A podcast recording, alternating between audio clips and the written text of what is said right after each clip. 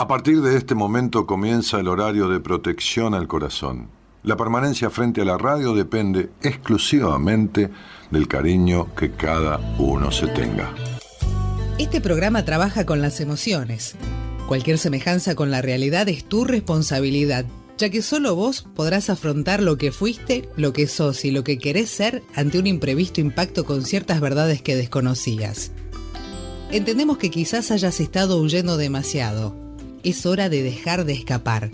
Gracias por volar con buenas compañías.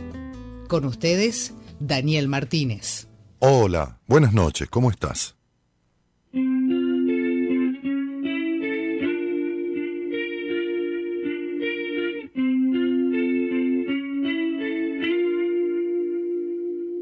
Por primera vez no hay seguridad si me caigo, yo me debo levantar.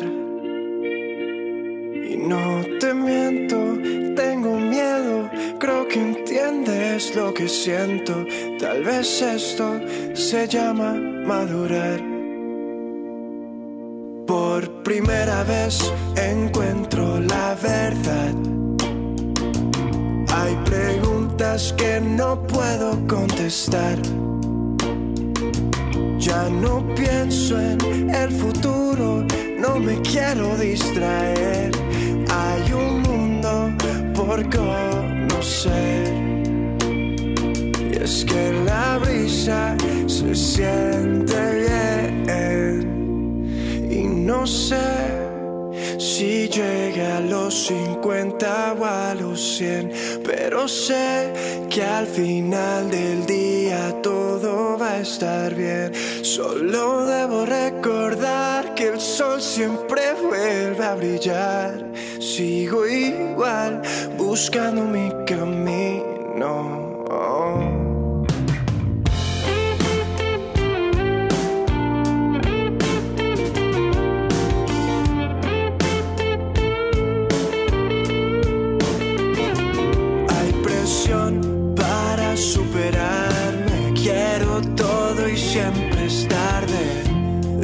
En cuando se me olvida respirar. Todas mis movidas son un poco improvisadas. Cuido esta lengua por si algún día me falla. Sigo esta letra, es mi único camino. Y aunque a veces voy perdido, siempre me vuelvo a encontrar. Y no sé si llegué a los 50 o a los 100 pero sé que al final del día todo va a estar bien. Solo debo recordar que el sol siempre Entre nos, esta banda multinacional de pop latino, ¿no? De, algunas este, nacionalidades diversas que se han unido ahí en Estados Unidos, cantan este tema, es 50 o 100. Y aunque a veces Abriendo la semana de buena compañía. Queda mucho por recorrer. Ando sin juzgar, sin mirar atrás. No sé si llegué a los 50 o a los 100, pero sé que al final del día todo va a estar bien. Solo el siempre vuelve a brillar.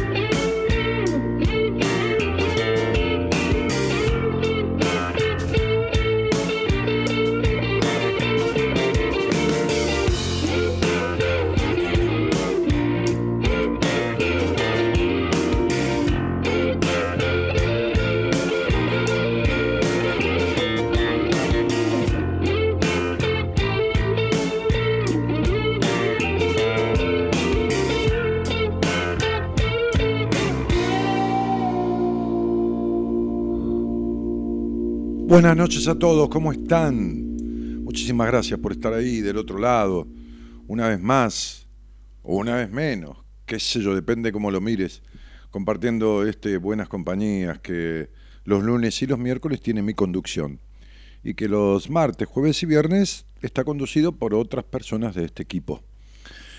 Em, bueno, 50 o 100, qué sé yo cuántos. Lo que importa es cómo. No, no son las cantidades, sino las calidades las que importan, las que importan, ¿no?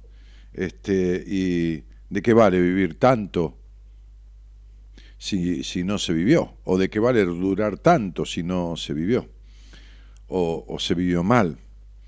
Este, la canción tiene algunas cosas interesantes, ¿no? Como dice, por primera vez no hay seguridad. Hoy tuve varios, varias charlas, incluso algunas sesiones, este, con, recién hablaba con una paciente que tenía que hablar a eso a las 11 y cuarto, 11 y 20 de Rosario, que lleva unos 12 años de terapia y que tomé como paciente apenas entre eh, el jueves o el viernes y, hoy. Eh, y entonces este, lo, que ha primado eh, dentro de, esos encuentros, charlas, a veces telefónicas, a veces en persona, que tuve con pacientes, este, es el maltrato. El maltrato a sí mismos el maltrato a sí mismos. El maltrato de un muchacho que está saliendo muy bien de sus estados críticos que tenía, estaba en una crisis, el maltrato que refiere a una novia insoportablemente celosa, enfermizamente celosa, que se cree que sus celos son los lógicos. Dice, no, yo, yo estuve leyendo y mis celos son los lógicos. Cada uno lee lo que quiere, ¿no? También muchos profesionales de la psicología o la psiquiatría leen lo que leen y no encuentran nada de sí mismos, se creen que no tienen nada. Pasan de largo justo el capítulo que más tendrían que leer. Pero bueno, no importa.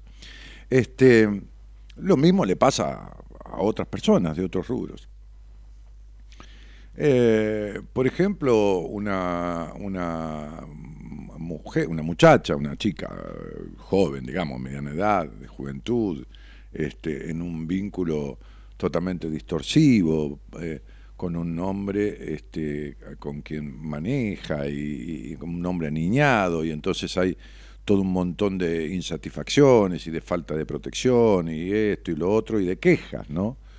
Este, por ejemplo, una mujer que, está embarazada este, y que está en pareja con alguien que no termina nunca de poner en orden su separación de su ex mujer y, de su familia. Separación en el sentido emocional, no porque no tenga que hablar, ni verse, ni cortar, pero digo, este, eh, y, las personas refieren, ¿no? En ese caso, a los lazos familiares como lazos que hay que sostener. Y la verdad es que no, no hay que sostener ningún lazo. Aparte, lazo me suena ahorcamiento, ¿viste? Lazo.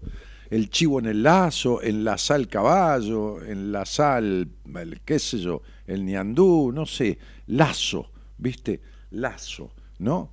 Este, como hoy un paciente me decía que había estudiado en el colegio de la, de la Virgen de la Merced, un colegio este, ¿cómo se llama esto? Este, religioso, ¿no? Que yo también estuve en Don Bosco, este, y yo le dije, qué loco, ¿no? Vamos a jugar un poco a lo lacaniano, ¿no? Lacan y su, y su rebusque con las palabras, busque y rebusque, y le digo, toda tu perra vida estuviste a merced de tu madre y tu mujer, ¿no? A merced, a merced de esa disposición, ¿no? Y se educó con la Virgen de la Merced, ¿no?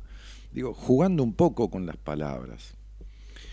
Entonces, este, yo solía decir este, y suelo sostener este, que uno tiene dos maneras de maltratarse. Repito las cosas a ver si nos entran, a ver si me entran a mí también, porque te vas a creer que yo sé de todo lo, que hablo, ¿no? Conozco, pero eso no tiene que decir que lo tenga incorporado, qué sé yo. Nadie es perfecto, tengo cosas también para aprender en la vida. Y decía yo que uno tiene dos maneras de maltratarse, a sí mismo o a través de otro. Entonces, si damos un ejemplo, uno tiene la manera de pegarse todos los días un martillazo en el dedo. Y ese es un maltrato uno mismo. o encuentra uno que le pegue un martillazo en el dedo todos los días, ¿no? Mm. Esta es una manera de maltratarse. Dice, no, el problema es él, que no, no, el problema es tuyo que accedes a estas cuestiones. Ahora bien, ¿a dónde derivan estas cosas del maltrato? Bien, derivan en diferentes cuestiones, derivan en irritaciones de la cabeza, enojos o derivan en tragar, como decía mi viejo amargo, y escupir dulce hasta que producen desborde o derivan en este, eh, este muchacho eh, que estaba hoy, que, tanto la madre como la mujer son dos este, terribles hinchapelotas, ¿no? Así como hay tipos terriblemente hinchapelotas, no es una cosa prioritaria de las mujeres, ni privativa, ni nada, hinchapelota con bolas y sin bolas, ¿no? O sea, este, este, me decía, yo sé que esta relación no va a ningún lado, pero bueno, estoy viendo cómo la termino, decía él, ¿no? Eh, un muchacho que ha hecho unos avances maravillosos en tan poco tiempo de terapia. Él ha hecho unos avances maravillosos. Bueno, entonces, digo, eh, esto va a ciertas cuestiones emocionales, este, que después determinan cuestiones de afectaciones físicas. Fíjense que cuando yo llegué lo iba a saludar ahí al señor Comito, el productor, y estaba tirando papel, estaba tirando Comito, ¿no? Y justo una revista vieja que es de... A ver, voy a mirar cuándo la revista, ¿no? Del 3 de enero del 2016, que dice, cuando la mente enferma al cuerpo. Vamos a ligar un poco estas cuestiones vinculares, un poco, ¿no? Leyendo un, pequeño, pedacito de un artículo, eh, y yo agregando alguna cosa de lo mío también con respecto a eso, este, dice, no es lo mismo sentirse enfermo que padecer una enfermedad. Los pacientes que somatizan enfermedades orgánicas no consultan de entrada con un psiquiatra o con un psicólogo, sino con médicos, dice, ¿no? Este, y, y después dice, según el diccionario de la Real Academia Española, somatizar es transformar problemas psíquicos en síntomas orgánicos de manera involuntaria. De manera involuntaria. Es decir, temas psíquicos en problemas orgánicos, de manera involuntaria. ¿Por qué? Y porque la mente y el cuerpo, más el alma, la esencia de uno, están unidas, uno no puede separarlo. En otras palabras, dice aquí, es la traducción de un conflicto emocional o psicológico inconsciente, o sea, que uno no es consciente del daño que puede causar, en una dolencia física funcional o una enfermedad orgánica concreta. Ahora voy a ir a temas específicos. ¿eh? Implica una respuesta fisiológica ante un suceso psicológico, es decir, esto que la mente no aguanta lo transforma en un síntoma físico o emocional, por ejemplo, una depresión. Bien. Ejemplo sencillo, ponerse colorado por vergüenza, dolor de cabeza previo a un examen o dolor intestinal después de una discusión desagradable. Estás somatizando ya es una afirmación popular. Algunos médicos, que no son algunos, son varios, determinados y a veces bastantes, eh, lo subestiman como problema médico. La mayoría advierte sobre sus riesgos y muchos pacientes, no todos, aceptan la ayuda necesaria. El médico suele tender a buscar explicaciones orgánicas para las enfermedades según el clásico y antiguo concepto tradicional biomédico. Los pacientes que somatizan en enfermedades orgánicas, de hecho, no consultan de entrada con terapeutas, psicoterapeutas, perdón. Muchas de las somatizaciones tienen que ver con ciertos rasgos de personalidad. Si hubiera que destacar uno de ellos, habría que subrayar la sobreadaptación. La sobre, esto lo dice un médico, psiquiatra, psicoanalista, docente universitario. ¿eh? No estoy leyendo un artículo de la revista qué sé yo qué. ¿No?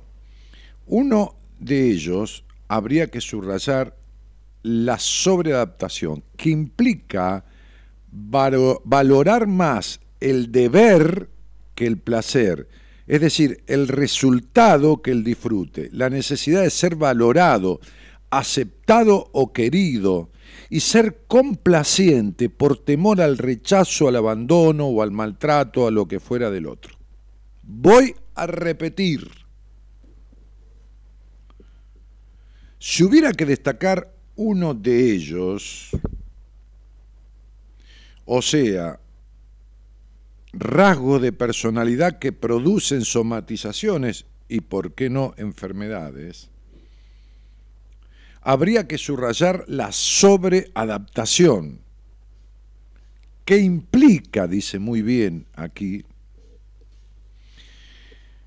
valorar más el deber que el placer, o sea, el deber de ser lo que el otro espera en vez de que el placer de ser uno mismo.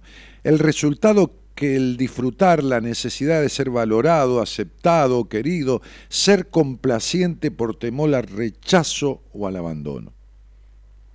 Es decir, el paciente funciona y trabaja para lograr que su entorno esté satisfecho y contento con él, sin valorar su propia interioridad ni el oculto costo emocional que eso implica. En las clásicas enfermedades psicosomáticas, por decir algunas, está la hipertensión, el asma, enfermedades, afectaciones de la piel, alergias, hiper o hipotiroidismo, úlcera gástrica, gastroenteritis, colitis, ulcerosa, migraña, artritis, por, por, nombrar algunos. Siempre se consideró que los factores psicológicos desempeñan un papel de importancia, aunque no se conocía el mecanismo a través del cual lo psicológico enfermaba el cuerpo con lesiones objetivas. Y esto ya se conoce desde mediados del siglo pasado. ¿eh? Hay bibliografía suficiente. ¿eh? Este, o sea, libros escritos por gente que ha hecho estudios importantísimos y que tiene calificación académica para hacerlos. Hoy, la psiconeuroinmunoendocrinología, esta disciplina de todas estas ciencias interactuando, establece que el sistema inmune es el eslabón perdido que hace de viaducto entre lo mental y lo físico, por lo cual ciertas situaciones emocionales o psicológicas tienen una traducción en el organismo con cambios hormonales y del sistema nervioso.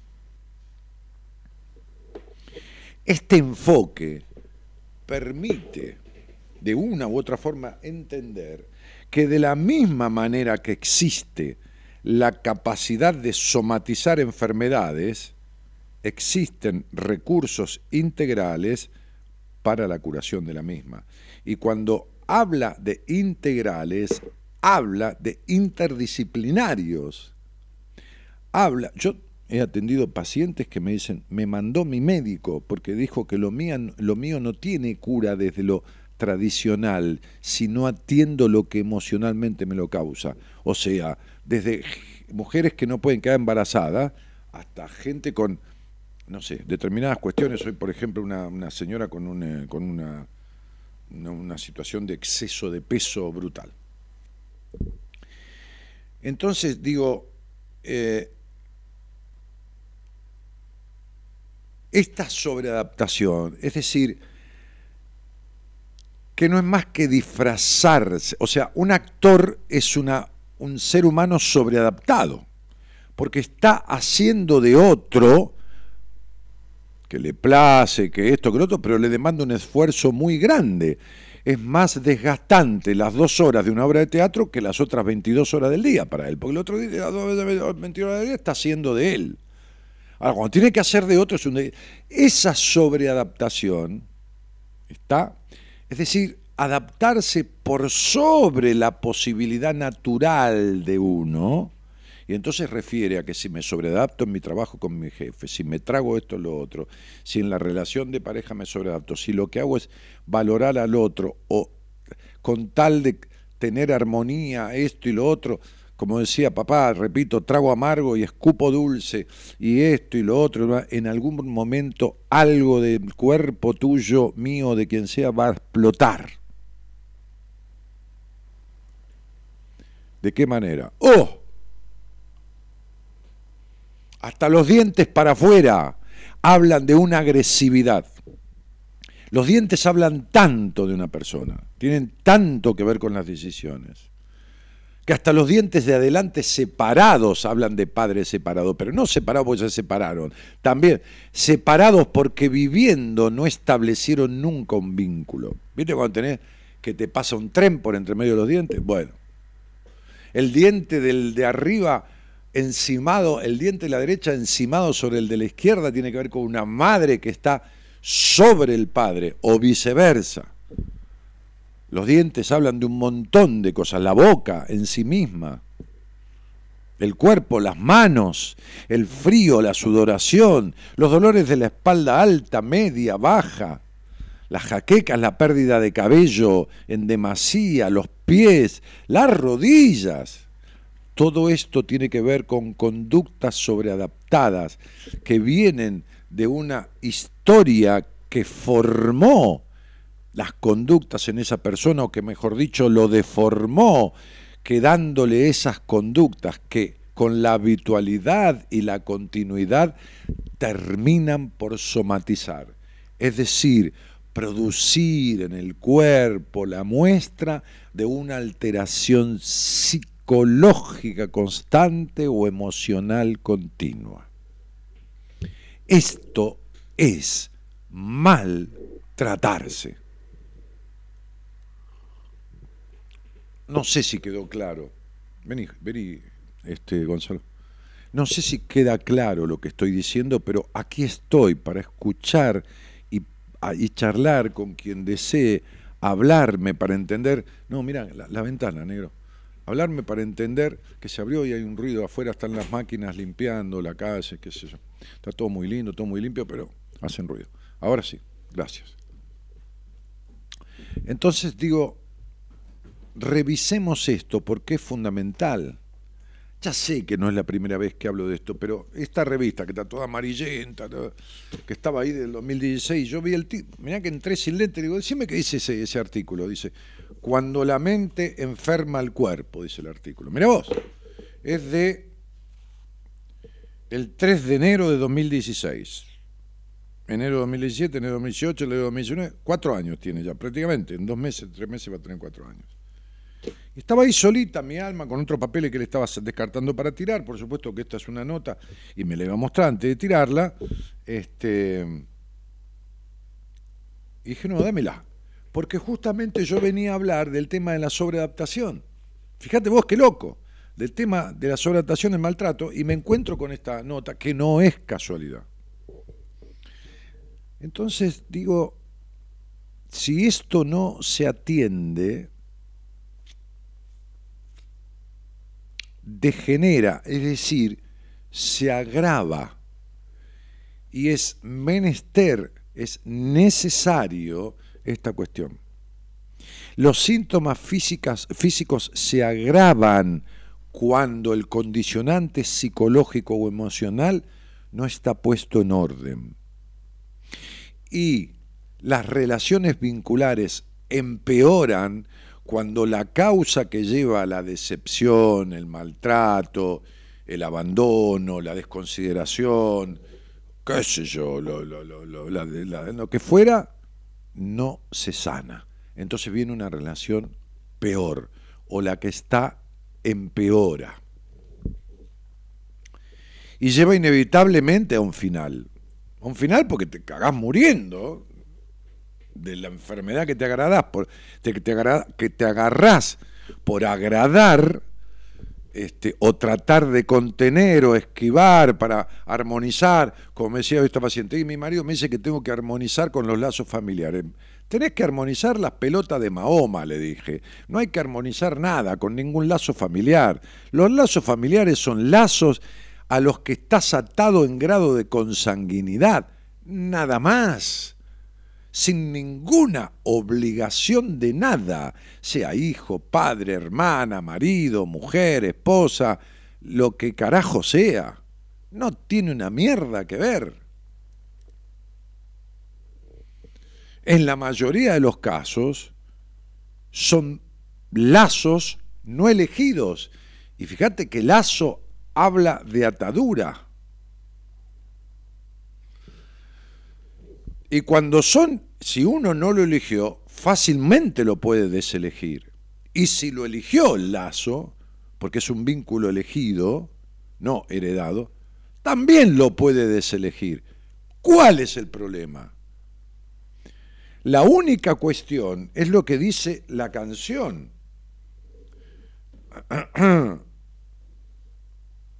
eh, por primera vez encuentro la verdad. Hay preguntas que no puedo contestar. Ya no pienso en el futuro. No me quiero distraer. Hay un mundo por qué no hacer y es que la brisa se siente bien.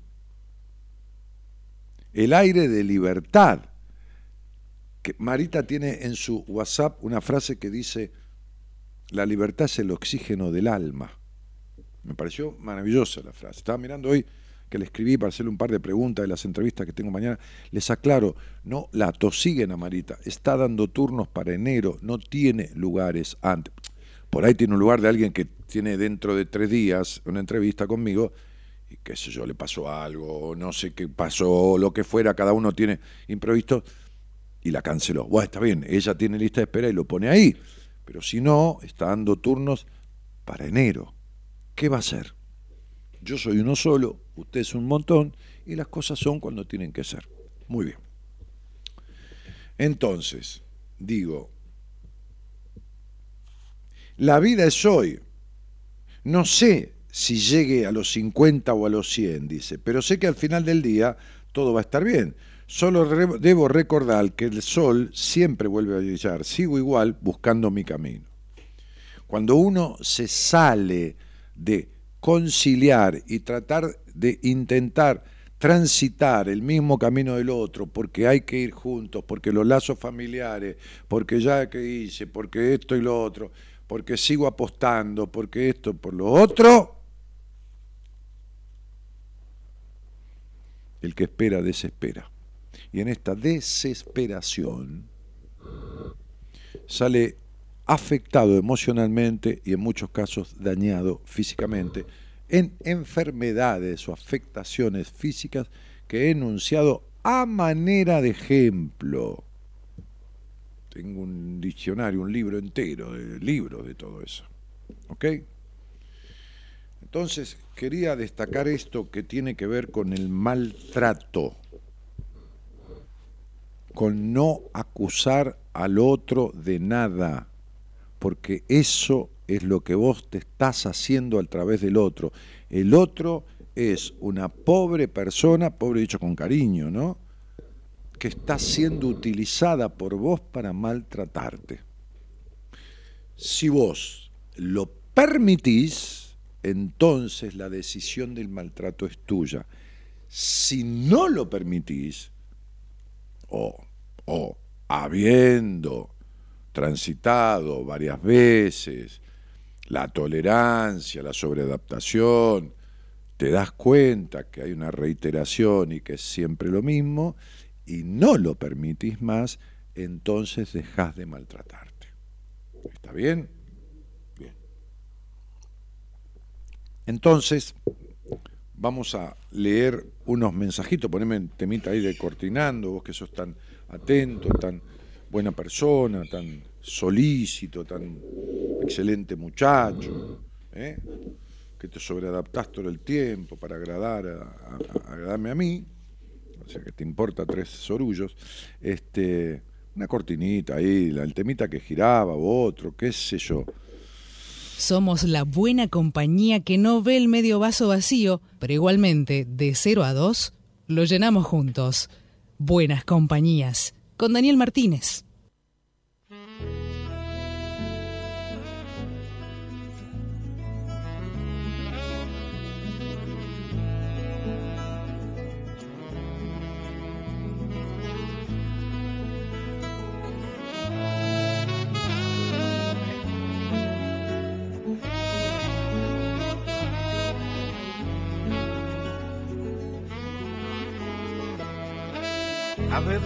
Me desdoblo y me digo al oído, qué bueno respirar, sentirte vivo. Qué bueno que te cruces por mi camino, rodeado de un espejo circular. Soy feliz con esta esquizofrenia tan particular. Qué grato es encontrarme, vaya donde vaya. Por más que me cuento mis chistes, siempre me hacen gracia. Si me voy, si me duermo, la vida se apaga. Que podrás saber que siempre me seré fiel. Qué suerte desde un principio, caerme tan bien. Y voy y me levanto cada mañana, feliz y seguro me hago el desayuno, me lo sirvo en la cama, ya ya voy, menudo soy, me dedico un arrechucho, sexo Me seguro. encanta, ¿eh? me hago el desayuno, me lo sirvo en la cama, me pasa esto en las mañanas, ¿no? Ayer cociné ahí en el Instagram, tenés un... ¿Lo viste? Hice una sopa de crema de calabaza sin crema. El otro día di la fórmula, pero la mejoré con pequeños detalles, ¿viste? Este... Y, después, olvídate de esos sorrentinos, olvídate porque si no se te cae la baba. Y la salsa de los sorrentinos. Mirá, mirá la sopa de calabaza, mira, mira, mira. Todo eso que tiene los costaditos es pimentón dulce. ¿eh? Esas son almendras fileteadas. Y los otros son un mix de semillas, de quía, de lino, de sésamo. ¿eh? Mirá. ¿Viste? Y después comí los sorrentinos. Con una salsa de puerros, verdeo y tomate con casé sin piel. Una cucharadita de margarina apenas. mm, Media copita del agua de los, de los, de los sorrentinos dentro de la salsa. Sal marina. Está también, ¿eh? El plato de los sorrentinos, sí, también está. Mirá. No sé lo que era esa crema, esa sopa crema, la consistencia, que no tiene crema. Mirá los sorrentinos. Nah, olvídate, no sabes el gusto que tiene, es el punto que estaba esa pasta. ¿Eh? Ahí tenés los cuadraditos de tomatito con casé, ves el verdeíto, el puerro. Ah, un plas- Tengo un hambre, no comí. Estuve laburando hasta tarde, vine, tenía frío, me recosté un ratito. No comí nada, por eso estaba comiendo unas galletitas. Este. Y, y- y pusimos la receta también ahí. ¿eh? Copado. Copado. Bueno. Eh, buenas noches, Daniel. Hoy tecito. Sí, sí, sí, un poquito de té porque viste mandar mate con estómago vacío, está comiendo unas galletitas, algo. Total, usted me banca, ¿no? Que coma algo. Es, como, no es una falta de respeto, esto comer, está en cámara uno. Tiene nada que ver. Bueno, eh, a ver. Eh, justamente hace un par de semanas dejé de sobreadaptarme, de tratar de ser aceptada por el grupo de trabajo donde estoy. Hice la nota y pedí que me cambiaran de grupo. Dice Ana Belén Cabanillas. Muy bien. Cristina dice, sabias palabras las suyas, Martínez. Dani, te saludo, dice Sandra Ramírez. Silvina o Sil- Sil- Silvia Morillo dice, Dani, saluditos desde Altagracia, Córdoba. Qué lindo que es Altagracia. Conozco, estuve. Este, fui a dar una charla este, a un eh, congreso de Reiki. Analía Santillán, a Dani no le gusta que lo traten de usted. Gracias. Sí, no, no me traten de usted, chicos. Pues me ponen distancia, me hacen sentir viejo, ponen distancia. Estamos acá para en la noche, en la madrugada, donde no tiene que haber formalidades, donde estamos realmente intimando, hablando desde el alma, ¿no? A través de la mente, pero desde el alma, ¿no? Este, por eso, un alguien que dijo, si querés que te crean, decí la verdad. Es tan simple, ¿no? Entonces yo digo lo que siento, lo que pienso, que es mi verdad, no es la verdad de nadie, ¿no? Este, es mi verdad, El que le coincide, le coincide. El que no, bueno, no le coincide. Este, Graciela la Acuariana dice, ay, ayer subí este tema, Dani, me encantó el, el- el- el amor, me encantó el amor propio. Eh, acá presente dice Estela Maris, Estela dice las, eh, Díaz Cornejo, la somatización por sobreadaptación y el deber ser fueron monedas corrientes en mi vida hasta que encontré a Pablo y tu maravilloso equipo, Daniel. Bueno, muchísimas felicitaciones por ello. Irene dice, buenas noches Daniel, Jorge, ¿puedo salir al aire? Sí, qué sé yo, si nunca hemos hablado, no sé, fíjate. ¿Eh? Tratemos de, de dejar lugar porque hay gente que habló tres veces, ¿no? Graciela la acuariana dice, te quiero Dani, gracias por haberte conocido, ayudarme a ver la realidad de mi vida y cambiar tantas cosas de mí y dejar tantas personas en el camino. Bueno, es una tarea que has hecho vos, yo ofrecí lo que ofrecí, ¿no? Este, vos lo tomaste. Eh, uh, uh, uh, a ver, a ver, ¿dónde andamos? Eh, Dani, te cuento, dice Ana, Ani Acosta, que sufro de mucho, de mucho de la cervical y espalda alta. ¿Qué significa? No, yo no, no, no, no estoy para. esto no es un juego de adivinación, cielo. ¿Querés salir al aire? Hablamos, te haré algunas preguntas, veré tu nombre, veré tu fecha de nacimiento, charlaremos. ¿eh? Este, eh, soy muy emocional. ¿Qué quiere decir que soy, soy muy emocional? Si no tuvieras emociones estarías muerta. Eh, ¿Ves que no se entiende? El día que quieras hablamos y entonces vemos.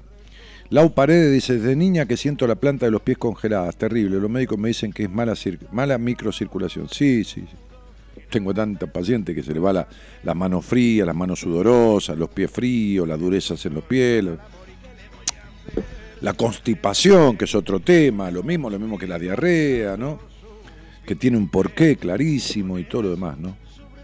Pero todo esto sobreviene de la sobreadaptación. ¿eh? De la sobreadaptación.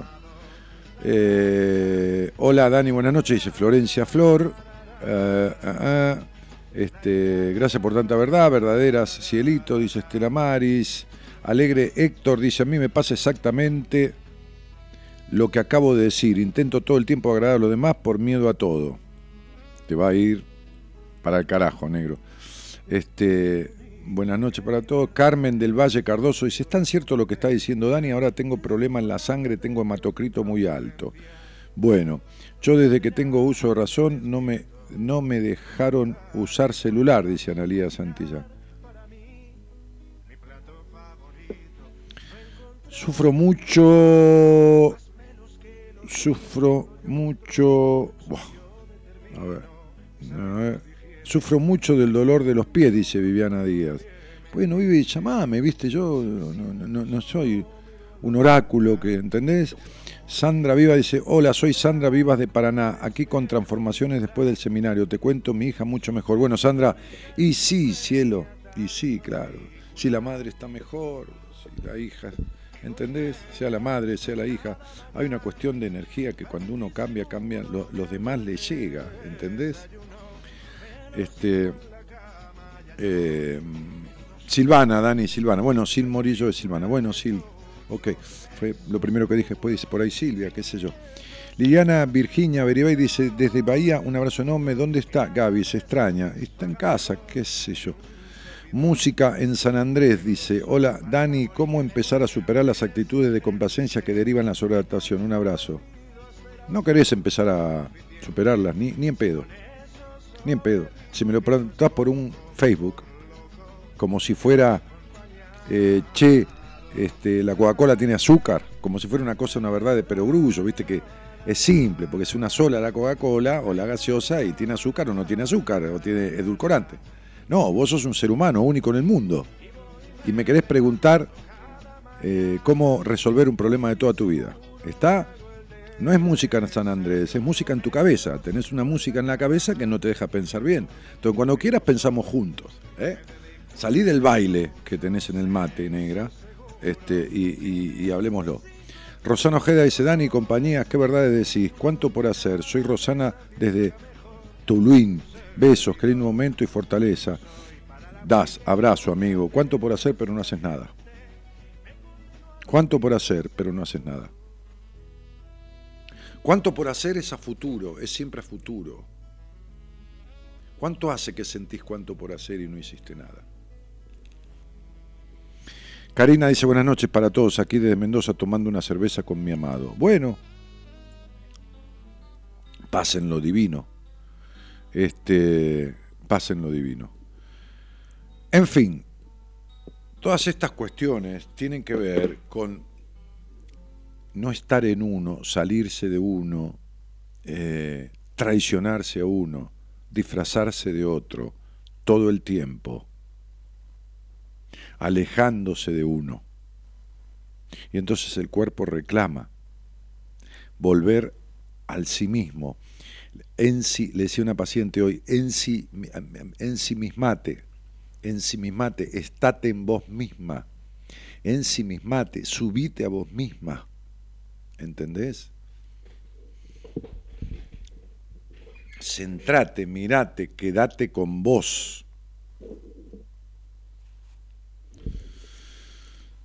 Analía, Anaí Frate dice, Daniel, muchos besos en esta fría noche. Me encanta escucharte. Dani, quiero salir al aire. Soy Carlos, Carlos Vallejos. Bueno, sí, dale. Eh, eh, mandanos un WhatsApp al celular nuevo, eh, que, lo cambiamos. Es 11 31 03 6171. Es más fácil que el otro. 11 31 03 6171, ¿no? Y, llamaron acá, mira, hay varias llamadas perdidas. Eh, no nos llamen porque no podemos atender. ¿Eh? Escucho, leo por todas partes gente tóxica de acá, gente tóxica de allá, padres tóxicos, amigos tóxicos, familiares tóxicos, parejas tóxicas. Uf, me pregunto, ¿son tóxicas las personas o son tóxicos los vínculos que formamos que permitimos que accedamos a tener? Si, sí, yo soy alérgica al maní y de todos modos como, como maní, como maní, aún sabiendo que puede causar una reacción tóxica en mi organismo. La responsabilidad es del maní. Me pregunto, ¿dónde y cuándo pongo el límite? Las personas, igual que el maní, son potenciales alérgenos, soy yo y es mi responsabilidad elegir de qué manera me relaciono, me vinculo, cedo, permito o no que llegue a mí y me intoxique. Si me intoxica es porque en algún punto lo habré permitido. ¿Qué parte mía no se cuida de este potencial alérgeno? ¿Qué parte mía decide intoxicarte? Si dejo de poner todo afuera y miro hacia adentro, quizás lo descubra. Jessica Calons. Eh, algún día, si querés, hablamos, Jessie, y la pregunta que vas a hacerte en la charla conmigo, vamos a tratar de descubrir, no es alérgica a qué sino alérgica a quién. Vamos a ver qué implicancia tiene el maní en esta cuestión. O qué simbología si es que la tiene. ¿Entendés? Hola Adriana, buenas noches. Hola, ¿qué tal? ¿Eh? Hola. Sí, acércate al teléfono porque si se escucha en ese nivel bajito sonamos, hay que cortar. Bueno, hola. Sí, ahí, ahí podemos mantener la conversación. Pues si no, no sale al aire. Listo. ¿De dónde sos? De Río Negro. Ok. Este, ¿y, ¿Y con quién vivís, Adri? Eh, con mi esposo y mis tres hijas. Ah, muy bien. Este, ¿Y qué edades tienen esas niñas? ¿Son pequeñitas? Sí, nueve, cinco y dos años y medio. Ahí está. Y bueno, si sos, si, si haces de esposa y haces de madre de tres hijas, qué sé yo, por más que tengas ayuda en la casa, ya es bastante ocupación. ¿Haces algo más de casualidad? Eh, ahora no, eh, hace un tiempito terminé el secundario, así que recién lo terminé ahora a mitad de año. Muy bien. Adri, ¿y, qué tiene que ver Buenas Compañías con vos? O sea, ¿desde cuándo el programa transita por tu vida? ¿Hace poquito? ¿Hace unos días? ¿Hace mucho? En realidad creo que como 11, 12 años, me parece. Ajá. Eh, la escuché en una de las noches y ahí me enganché un tiempo y después ahora hace poco dejé, eh, en ese tiempo dejé de escucharte y ahora hace poco volví okay. a escucharte. Ah, ok. Em, ¿Y, y qué, qué cuestión te trae a esta charla, no? Porque eh, escuchaste el programa durante algunos años, ahora volviste, quizás estás en otro momento de tu vida, seguramente lo estás, ¿no? Este, estás en un momento de los, a ver, eh, perdóname, 6, 4, estás en unos clásicos momentos de decepción. Podría decir que sí. Mm. Sí. Supuse. Me imaginé viendo acá un poquito esto. Eh, y, ¿Y por dónde transita esa decepción tuya? Eh, creo que mm, hace poco falleció, mami, falleció no, mi papá se ahorcó hace muy poco tiempo, Mm. desde abril, Mm. y creo que desde ahí comenzó todo eso, Ajá. a Sí, sí. mal nuevamente. Ajá. Este. Y. Y esta cuestión que comenzó todo. Cuando decís comenzó todo, Adriana, a partir de el suicidio de tu padre, ¿qué es lo que comenzó? O sea, comenzó que, bueno, el duelo, lógicamente, una cosa inesperada, o estaba enfermo o no. ¿Cómo? ¿Estaba enfermo él? Sí, calculo que depresión tendría. La verdad que no Ah, sé. bueno, no, no, te decía alguna enfermedad física desde ya que No, no, no, para suicidarse. Eh, No. ¿Calculás qué depresión tendría porque no tenías trato con él? Eh, sí, pero siempre fue una persona muy cerrada. Mm. Nunca demostraba. Siempre fue una persona, siempre fue una persona que no se expresó claramente, ¿no? Sí. Fíjate dónde, fíjate de qué manera se ahorcó, de qué manera se mató, ahorcándose, justo la garganta. ¿entendés? La simbología de la, del suicidio también tiene mucho que ver con la conducta emocional de la persona. Eh, a ver, es lógico que una muerte tan trágica un momento para el otro, cuando hay determinados condicionamientos que no se la presuponen, es un sacudón muy fuerte. Ahora, cuando vos decís empezó, crees que empezó todo ahí, ¿qué es lo que empezó ahí? ¿Qué tu tristeza, tu, qué cosa? Creo que la tristeza, creo que el conocer. eh, nunca tuve una muerte cercana, entonces, como que me. me- que sea mi papá, es como que me, me sacudió la estantería, digamos, como que. No sé si era la. No sé, la vida, para mí era la familia, el papá y la mamá, y. ahora no está mi papá y se murió de esa, de esa manera, digamos. Mm. ¿Y cuál sería la muerte oportuna? ¿O la indicada? ¿O la que vos hubieras elegido? claro, ¿Cuál, muerte hubieras elegido? no sé. Que se que- enferme y dure varios meses enfermo y sufriendo, pero que vos vayas despidiéndote de a poco y que el otro se cague de dolor y, y qué sé yo. La muerte nunca llega en el momento oportuno, ni tampoco... la- y pobre, estaba tan mal que hubiera sido prefe- preferible que muriera antes. Pobre, estaba tan bien que tendría que haber durado un poco más. Entonces, ¿viste que nunca está oportunamente... ¿Está? Claro. Y es lógico que te repercuta, es una muerte, estás de duelo, y los duelos duran un tiempo, a veces un año, a veces dos, no deberían durar más de dos, pero ponele por ahí. Y los duelos tienen esta cuestión, hoy hablaba con alguien, los duelos tienen un, un tránsito insospechado de sus etapas. Las etapas del duelo son cinco. La tristeza, la negación, el enojo, la resistencia, la, negociación, la aceptación. Digo, son cinco. Entonces, dentro del enojo está la resistencia. Entonces, la, la aceptación, la negociación. Ahora, ¿cómo se transitan las etapas del duelo? Ah, cada uno a su manera. Cada uno.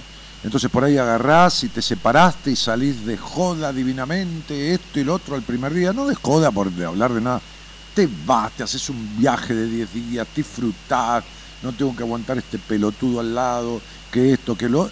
Volvés y te agarra una tristeza de puta madre. ¿Viste? Porque... eh, entonces, lo que sí que los duelos tienen, sí pasás por cada una de esas etapas seguro. Quizás más corta, quizás más larga una de ellas, quizás más corta la otra, más mediana, pero es eso, negación, aceptación, negociación, enojo, tristeza. Y a veces son parejitas y a veces viene una, se va y después vuelve al tiempo, ¿entendés? Así que contra esto sí que no se puede nada.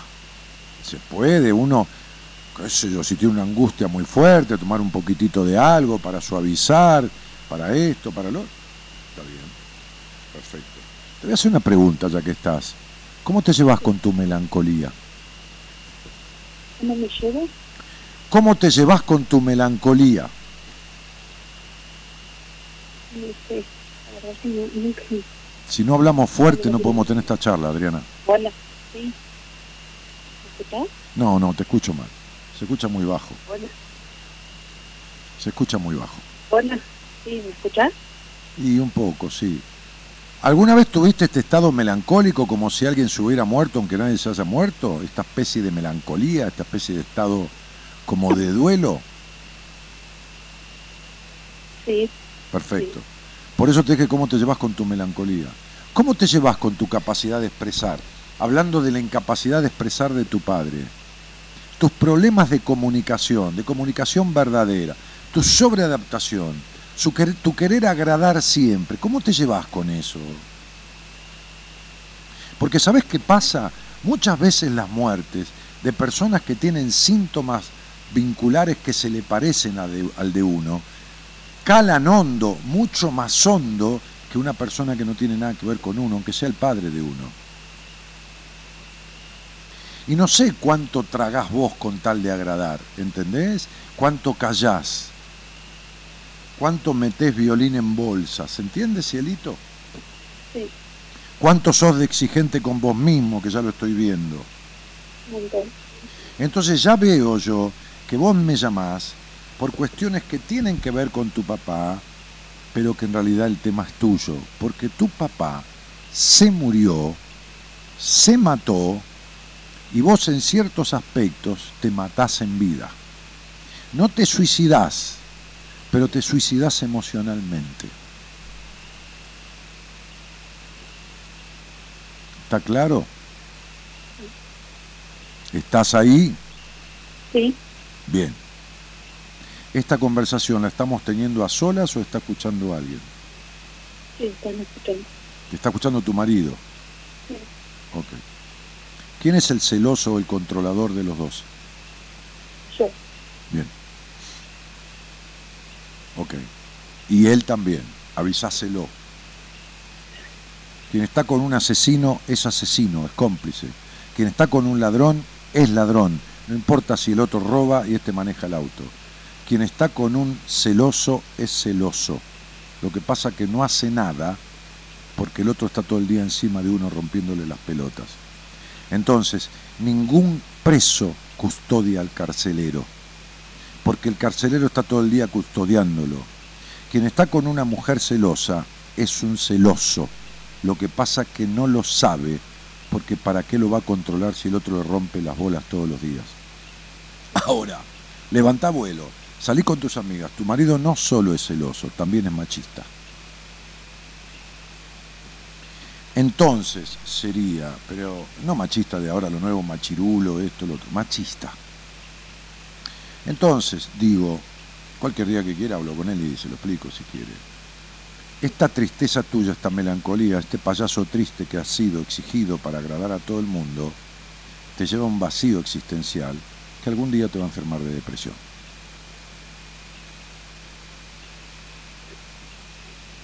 ¿Te queda claro? Sí. Ok. Mientras la necesidad de aprobación prive tu vida, mientras tengas decepciones de los vínculos como esperaste siempre el príncipe azul y no resultó, nunca. Primero que no existe y segundo que ni se aproxima a celeste tus príncipes azules. Mientras todo sea esa decepción, mientras no cures la decepción y el resentimiento que tenés con tu padre de toda la vida, por la carencia de ternura, por todo lo demás, el vacío va a ser el mismo, tu exigencia va a ser la misma, tu necesidad de aprobación la misma y los celos van a ser lo mismo porque vienen todos de ahí. De la misma manera que vienen los celos de tu marido por la relación que tuvo con su mamá, o sea, tu suegra, que ya debes conocer esa relación, ¿no? sí, Eso es muy bien. Date cuenta. Vos con el quilombo con tu padre y él con el quilombo con su madre. Así que se juntaron el roto con el descosido. ¿Está claro, Adri? Sí. El problema no es ese, porque en todo caso se pueden cagar de risa de sus cuestiones. El problema es que la pasan para el culo. Vos la pasás para el culo con tus celos hostigantes, que te cagan la vida vos misma porque no tenés paz. Y él la pasa para el culo también. Sí. Y esto tiene poca vida. No porque se vayan a morir. Tiene muy poca vida. Porque lo que continúa mal termina peor. Está claro, ¿no? Lo que pasa para vos tomar una decisión medianamente importante te lleva años de gastar en tu vida, porque das 70.000 vueltas para algunas cosas. Menos para discutir. Para discutir son mandadas a hacer. ¿eh? Y Discutís todo el tiempo, te encaprichás todo, todo el tiempo, ¿no? Como si tu marido fuera tu papá que te tiene que dar los gustos y que tiene que estar pendiente de vos todo el tiempo. Así que Adri, no estás grave para nada, pero estás bastante jodida, princesa. ¿Se entiende? Bastante jodida. Necesidad de aprobación, celos, exigencia, eh, ¿entendés? Demanda, caprichosidad. Estás bastante jodida. Y decepciones. Lo de tu papá lo que hizo es profundizar una crisis existencial que ya estaba en vos. ¿Está claro? ¿Se entiende, no? Porque se murió tu papá. La muerte es como un precipicio. Tu papá ya cayó. Estás primera en la fila, Adriana. Después de la muerte de tus padres viene la muerte de sus hijos. Entonces te quedaste primera en la fila y la realidad de la muerte te sacudió, sobre todo porque no estás viviendo. Y la próxima sos vos. El día que te toque. Pero la próxima sos vos. Eso es lo que más te ha sacudido, sin que te des cuenta, mamita. ¿Está claro? ¿Está claro? sí, Sí. Por eso hay una tristeza natural del duelo y una melancolía profundizada por esta realidad de estar media muerta en vida.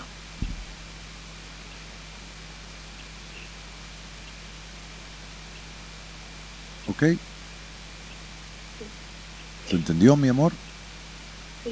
Bueno, entonces te mando un besito grande y hace algo, que sea algún día, dedícate a transformar esto. ¿Por qué? Porque siempre se está a tiempo de tener una infancia feliz. no hace falta tener cinco años. Siempre se está a tiempo de tener una infancia feliz. Es decir, de recibir la ternura que no se recibió y que el mayor o el principal dador de las cosas de las cuales se carecieron debe ser uno. Deja de esperar que el amor venga de afuera, la dedicación venga de afuera y todo venga de afuera porque no viene un carajo. Siempre te va a faltar cinco pesos para el mango.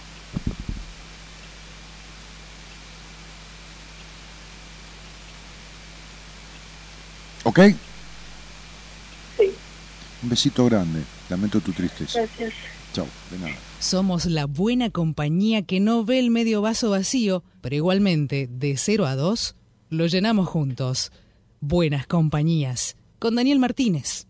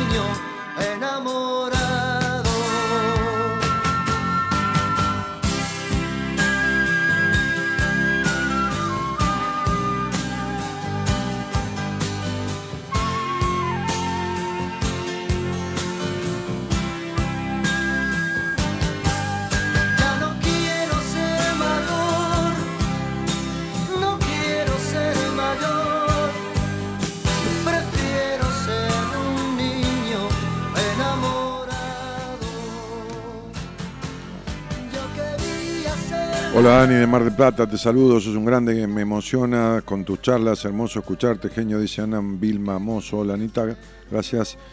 Gabriel Baire dice que buena camisa, Dani, siempre humillando con semejante percha. Callate. Este, ah, ah, ah, bueno, muchos muñequitos que mandan, gracias por ellos, pero no, no tengo mensaje. Ella creía que todo había comenzado con el suicidio de su padre. Qué golpe de realidad, Dani, dice Ana María Araujo. Analía Santillán, es verdad, dice no sé a qué. Este, Beso de La Rioja, dice B. A. Eri, supongo que Erika. Ah, buenas noches, Daniel de San Martín de los Andes, Neuquén. Fabi de Marco.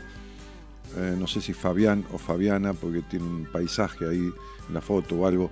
Andrea de Bandi Fuentes dice saludos desde San Rafael, Mendoza. Estela dice, sos un grande, Daniel, te adoro, cuánta verdad. Marianela Mercedes dice, sos un maestro, ojalá ese amor le llegue a la niña interior y transforme su historia. Tus palabras son sin palabras. Eh, cuántos recuerdos con ese tema. Eh, bueno, en fin. Bueno, vamos a, a charlar con alguien, porque está lleno de mensajes, de dibujitos, de un montón de cosas este, que se mandan entre ustedes y, y me inundan el chat, chicos. Carlos Andrés Vallejo dice, fue al seminario este año. Hola Carlos, ¿cómo estás, querido? ¿Cómo estás, Dani? Bien, ¿de dónde sos? De acá de Pilar, De Pilar. Eh, ¿Y con quién vivís? con mi pareja. Ok. ¿Y te dedicas a qué? Lomero, ¿Qué aspecto tenés tapado en tu vida? ¿Cómo? ¿Qué cañería tenés tapada en tu vida, emocionalmente hablando, ya que sos plomero? Y la verdad que creo que todo.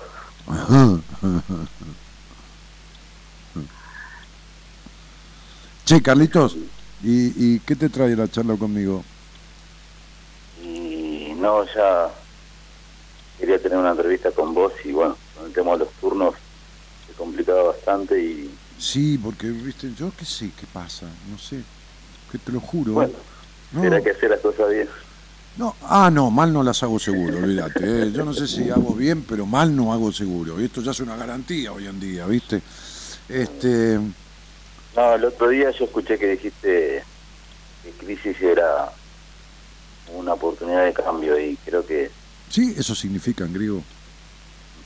estoy, creo que estoy en una crisis importante como en aquel momento que fui hace como 12 años que tuve una charla con vos y eh, anduve muy bien un montón de tiempo y Sí, Carlos, mira, yo te voy a decir una cosa. La morfina ayuda para el cáncer, alivia el dolor, pero no lo cura.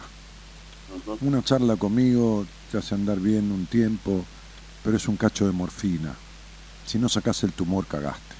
El tumor de tu madre, el tumor de la necesidad de controlar todo, el tumor de tu vacío emocional, el tumor de tu insatisfacción, el tumor del control absoluto, el tumor de todo esto, ¿entendés?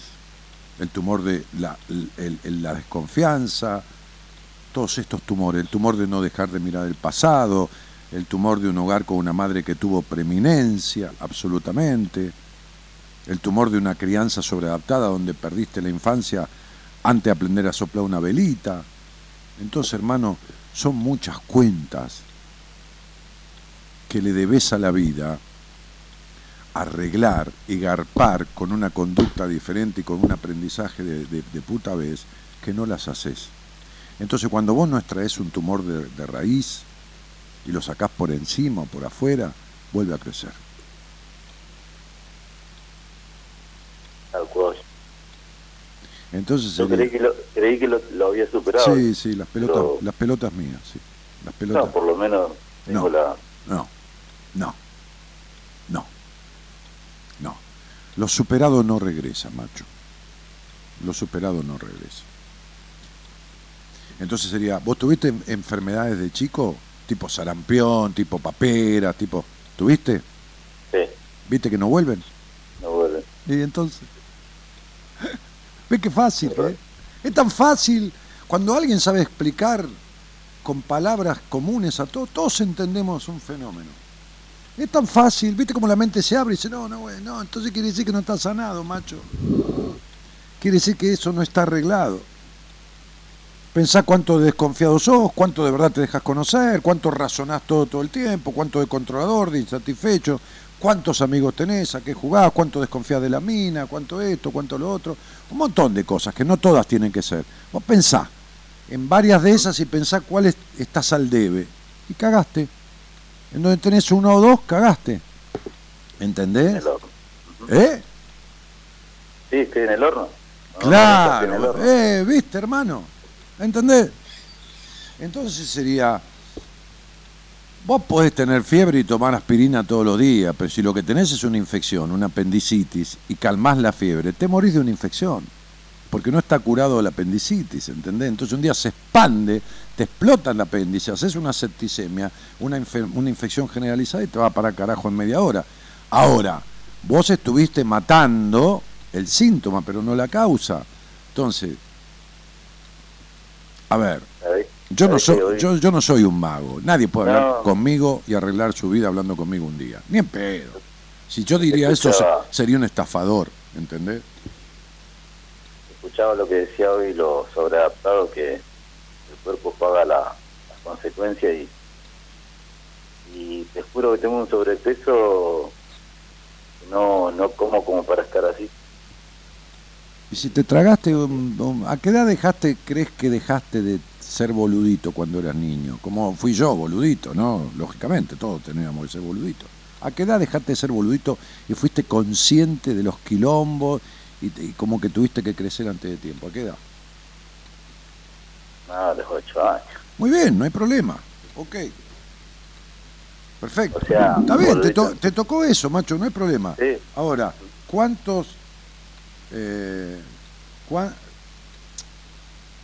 ¿Cuánto eh, kilos tenés de más? y unos 20, 30 kilos. Bien. ¿Cuánto pesa un niño de 8 años? Promedio. De talla un metro veintidós. ¿Crees sabes cuánto? ¿Cuánto? 23 kilos y medio. Te tragaste al niño, boludo. Por eso estás gordo. No lo dejas hacer. ¿Entendés, Carlos? No hay ningún misterio.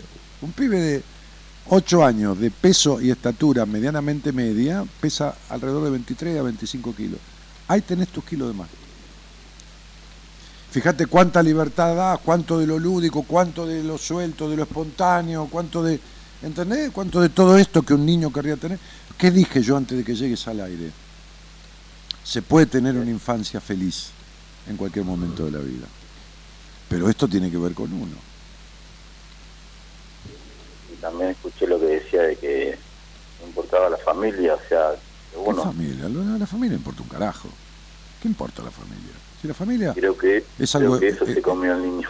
Dice, La familia es algo heredado. No, al niño te lo comiste vos, hermano. Vos estuviste en un seminario. Si yo decía, y vos tenías posibilidades, no quedamos una semana, una semana más, ¿no te quedás una semana más? Sí. ¿Y por qué? Porque te cuidaron como un niño, porque disfrutaste, porque jodiste, porque te divertiste, porque te expresaste naturalmente, te vinculaste con los demás sin tapujos, sin razonamiento, porque aprendiste, porque trabajaste el perdón por un montón de cosas. Ahora, cuando salí de ahí, es como cuando salí de estar internado. Si te operaron del hígado y salí, te comés 40 huevos fritos, entonces sería, tenés que trabajar esas cosas, consolidarlas, profundizarlas, ¿entendés? ¿Sabes, No, es que me deja que te cuente algo? Sí, Dice que habíamos hecho un ejercicio que no lo voy a decir. no, o sea, sí, por supuesto, no, lo digas. Uno, había dejar, uno tenía que dejar eh, lo que lo tenía mal, lo que, lo, que lo, lo había pasado. Y yo, bueno, había pedido Pero me, vas a contar el dejado ahí. ejercicio. Y después no hubo más que una llamada por teléfono de, de esa persona. Y se me fue todo lo que había. Porque hay cosas, cabeza, bueno. pero Carlos, hay cosas que en el seminario se arreglan, pero hay otras que necesitan una continuidad. Ese laburo no es joda, es de No, verdad. No, no, es de verdad y es transformador en muchos aspectos. Pero, como toca, sí. como toca todos los aspectos de la vida, ya sé que fuiste, no puede arreglar la vida en 48 o 50 horas. Entonces, lo que me llevo, que transformo bárbaro, y lo que no lo tengo que continuar, ¿entendés? Cuando uno termina el colegio primario, tiene que continuar el secundario. Entonces, digo, ese es el inicio de un gran aprendizaje, que uno se lleva algunas cosas resueltas y otras que tiene que resolver. Yo hablaba con una paciente que tomé hoy y me dijo, sale con Marita para montarme al seminario. Sí, Marita me preguntó, yo le dije que estás ok, pero vos no vas al seminario si no trabajamos antes algunas cosas, le dije, porque vas a pasar de largo por el seminario. No lo vas a aprovechar ni te va a dar el resultado que te tendría que dar. Si vas a hacer eso, no vayas, ¿eh? Entonces, acá hay cosas que no se arreglan en tres días, que necesitan de una dedicación. Tus veintipico de kilos de más es un niño que te comiste. Es verdad. Bueno, yo sé que es verdad. Ahora, el problema es tuyo de resolverlo con quien quieras, solo con alguien, desde ya.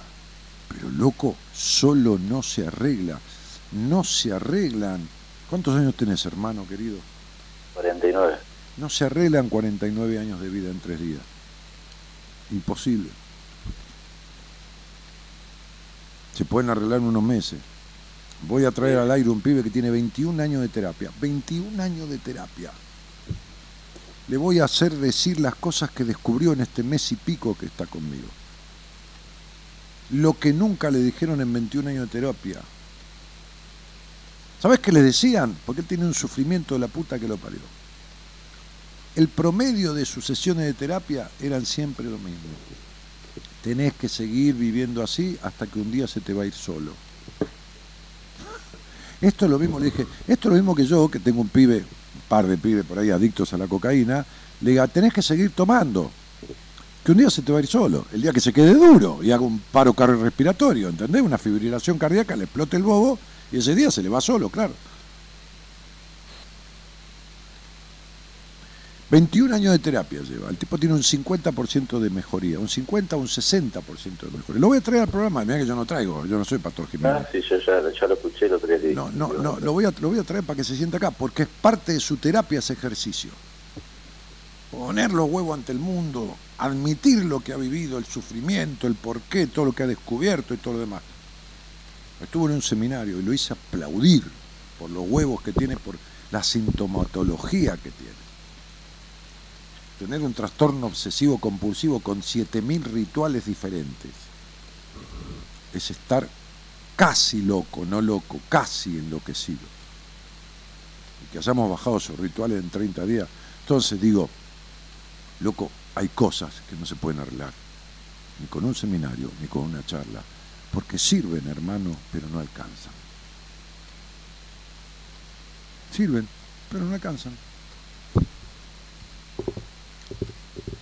Entonces, algún día, qué sé yo, vas a tener que hacer algo.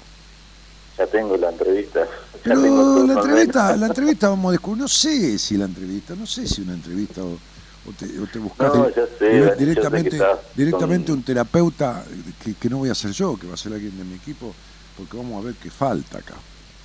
Vamos a ver qué falta. Yo, yo voy a conducir eso, pero vamos a ver con quién vas a hacer ese laburo. Lo necesito. Pero claro, hermano, porque, Porque una que me está afectando en lo laboral, lo laboral, todo. no, la salud, el colesterol, la- las cuestiones del cuerpo, la- varias cosas. repercute en todo. Sí, ¿cómo está tu colesterol hablando de eso? Bien, ¿no? El colesterol está bien. La hipertensión nomás. Ah, la hipertensión. La hipertensión es una característica que yo nombraba de, también de la sobreadaptación. Ahora, la hipertensión tiene esta característica base. Base. Pues uno busca un poquitito afinar el lápiz. La base de la hipertensión es hacerse problema por todo y al pedo.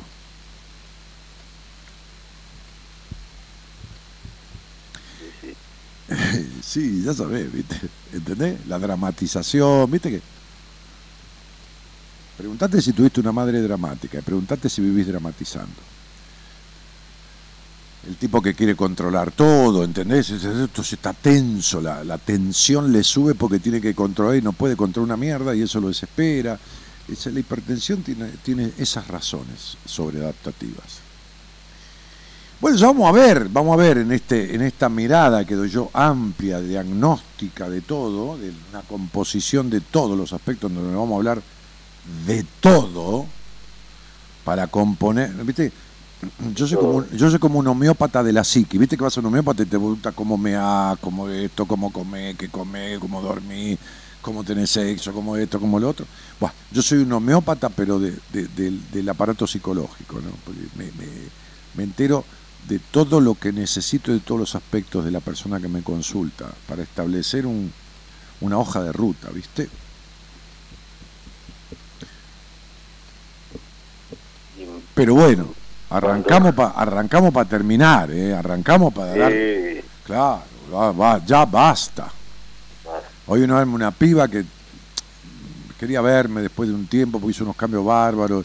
El otro día vino una chica que vive en, en Neuquén, que venía de Oriente. No podía ir ni a Bariloche sola. Se fue a Tailandia sola. Y pasó de vuelta porque tenía que tomar aviones 6, se recaló en Buenos Aires dos o tres días. Se fue a Tailandia, ¿me escuchás? y vino y pidió entrevista conmigo para charlar conmigo y agradecerme saludarme y mostrarme cómo estaba y mostrarme cómo estaba ella físicamente, cómo había cambiado, como esto, como lo otro. Fue una cosa como inesperada. Este, porque yo a veces abro, abro la- el mail que me manda Marita a las entrevistas. El mismo día llego al consultorio, total, no necesito saber nada antes. Llego al consultorio y tengo dos, tres personas, yo más de eso no tomo este, y tres días por semana, más de esos días no. Este, y entonces miro y, leo Erika tanto, ¿no? A mí me suena este nombre. Pero bueno, puede ser el nombre y apellido. Hay mucho Daniel Martínez, hay mucha, mucha Erika Pérez, qué sé yo, mucho. No, era ella. Cuando entró, dice, Eri, ¿qué haces? Nada, vine a visitarte y a contarte, me dijo, antes de irme a mi, a mi provincia. Entonces digo, pero la mina laburó, ¿viste? Hice todo el laburo que hicimos como cuatro o cinco meses. Una fóbica total. Terminó yéndose hasta Tailandia sola. Y cambió muchas cosas, claro. Bueno, ese es mi plan. Bueno, sostenelo, Carlín. Ya probaste de todas las maneras mágicas. No hay. No, Ahora vamos a probar de verdad. ¿Viste? Como la gente que me escribe dice, ay, decime cómo se arregla, qué sé yo qué, o me pone la fecha. Y con un- en la fecha de nacimiento que nació esa persona, nacieron 150, 160 mil personas en el mundo. Imagínate que con la fecha que hacemos, pero aparte hay que conversar. ¿Estás jugando a algo, Carlitos, en la vida? Sí. ¿A qué? Y ni lotos. Pero sos un hijo de puta. Te estoy hablando de otra clase de juego. Los chicos no juegan al Kini y al Loto, Carlos. Ah, no, Bueno, viste que no hay niños. Te mando un abrazo y nos vemos cuando tenga que ser, macho. bueno, ojalá que sea pronto, Dani. Y qué sé yo, hablalo con Marita, viste, no me eches la culpa a mí. Tampoco Mari- Marita, Marita la, la hace muy larga. Pero no la hace muy larga, te estoy diciendo que está tomando entiendo, fecha para más, para enero. Vos decirle, Marita, teneme en cuenta, yo fui al seminario, pero Dani, si alguien cancela, poneme a mí, te va a poner. Porque, Sí. Pero ¿qué querés que te diga? Yo soy uno solo, ¿qué voy a hacer? Un abrazo, dale. Nos tenemos que ver cuando nos tenemos que ver. Ahora quédate tranqui, un abrazo. Abrazo grande, Dani. Chao, tigre. Te invitamos a viajar con nosotros con un destino en común. Descubrir lo que te está haciendo mal. De 0 a 2, Buenas Compañías, con Daniel Martínez. Muchas gracias, señor, por presentarse a nuestra solicitud de trabajo. Lo llamaremos en caso de ser aceptado y le pedimos, por favor, que antes de retirarse realice en la parte en blanco del formulario una breve descripción de su persona. Mido un metro ochenta y uno, tengo un sillón azul, en mi cuarto hay un baúl y me gusta el almendrado. Me despierto alunado, mi madre es medio terca, aunque nunca estuve preso, anduve cerca. Soy de Aries, pelo castaño, algo tacaño y no colecciono nada, guardo la ropa ordenada. Me aburro en Nochebuena, si estornudo no hago ruido y no hablo con la boca llena. Puedo decir que soy de pocos amigos, pero de mis enemigos no sé cuántos cosecho. Tengo el ojo derecho desviado, dicen que soy bueno aunque no sea bautizado. Nací a las 3 de la mañana, me llevo bien con mi hermana. No creo en ovnis ni en zombies y uso prenda hasta GM. Juego con fuego aunque el fuego me queme. Pero no soy tan complicado como para huir y quedarme aquí en silencio. Pero no soy tan simple como para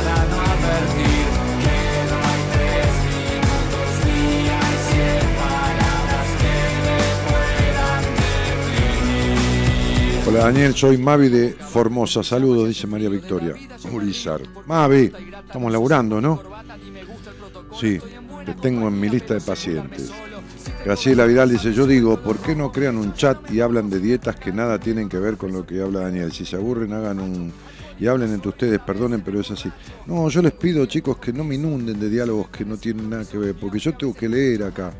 Y a veces hay 10 mensajes, 12, que y hablan de bajar kilos. ¿Por qué no lo hablan en privado? Se los digo con todo cariño, no, se los pido, no, es obligación, pero háblenlo en privado, chicos. Eh, de dietas, de esto, que a mí me dicen que estoy gorda, que estoy flaca y voy a adelgazar y empecé el régimen. Son cosas para hablar en privado. Digo, si quieren, no posteen nada por el programa, pero hay todo un diálogo de una banda, de día lo hablamos con el productor, ¿no, Comito? Que se encuentran y son como un club. Este, Viste que en el club se encuentran, eh, los amigos se encuentran siempre lo mismo el domingo y hacen toda una ronda aparte. Y, ¿saben qué pasa? Que mucha gente que está ahí eh, no se mete porque se sienten como extraños, como que como sapos de otro pozo. Entonces digo,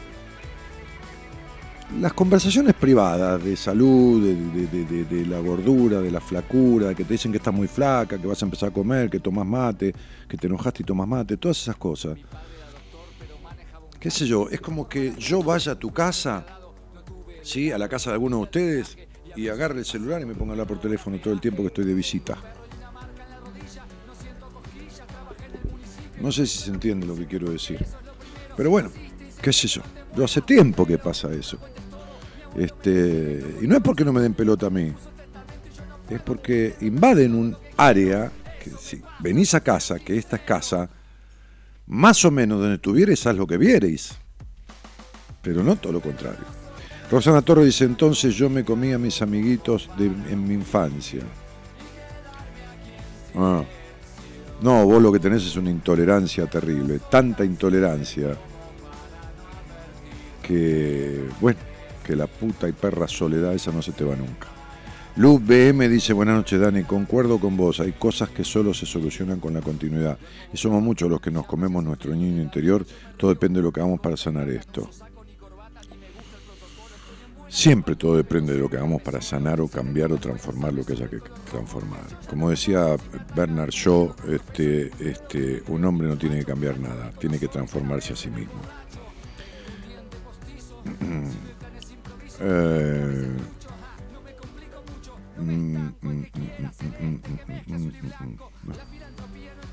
Acá está, estamos 200 mil dibujos. En fin.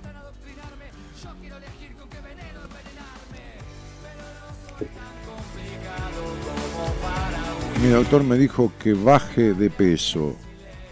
Eh, Tami Parra, de ahí no volví a hablarte. Pero vos tenés que bajar de peso porque tenés que bajar de peso, ¿no? Que tu doctor te dijo. Vos tenés que dejar de tragarte a vos misma, de dar vueltas en la vida, de ser una reprimida total, de todo, de no poder sacarte la ropa y ponerte en pelotas en libertad delante de nadie, ni de quien vos elijas. Vos tenés unos quilombos con todo esto. Tami Parra dice, de ahí no volví a hablarte, pero después de tantos años quiero y estoy dispuesta a tener una charla con vos. No sé, ¿qué- ¿te estás refiriendo a mí? Hola Dani, buenas noches. Muy interesante las charlas de hoy, sobre todo lo de la chica del marido controlador. La vez que hablé con vos hace como 10 años, mi marido también escuchaba la charla por la radio y no pude abrirme como debería. ¿Y para qué lo dejaste escuchar?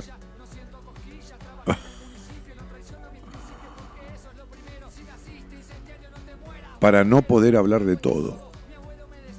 La relación en terapia o la charla con un terapeuta es el vínculo más importante de la vida en cuanto a lo confesional. Si no es así, no sirve para nada. Por eso la gente se pasa años en terapia hablando al pedo. De ahí no volví a hablarte, pero después de tantos años quiero y estoy dispuesta a tener una charla con vos. Bueno, fíjate cuando lo puedes hacer a solas o hacerla en privado. ¿Entendés? O sea, buscame de manera privada. Este es el punto. Alejandro Martínez dice, Dani, sos el uno, gracias por todo, se te quiere, un abrazo, Ale. Ah, Alejandro me estaba escuchando, es el chico del, que, del que yo me mencionaba que iba a traer a la radio. Bueno, muy bien. ¿Dónde estamos? Una y media. Temita, dale.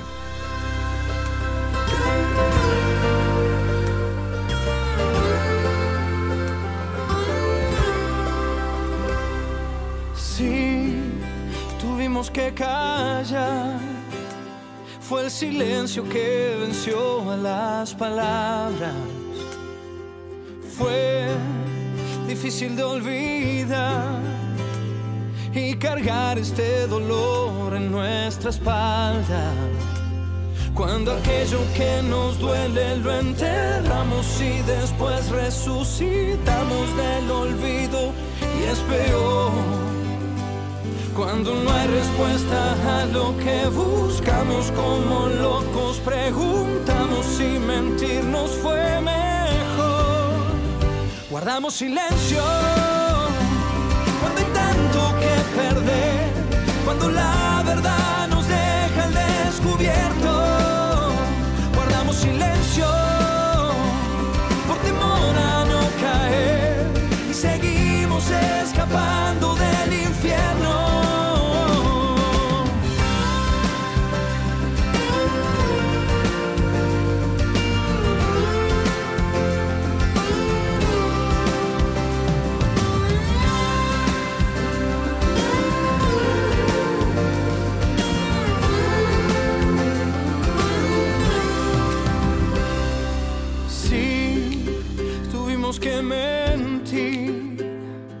Mantener esta apariencia que inventamos por temor a no sufrir y romper en mil pedazos nuestros lazos.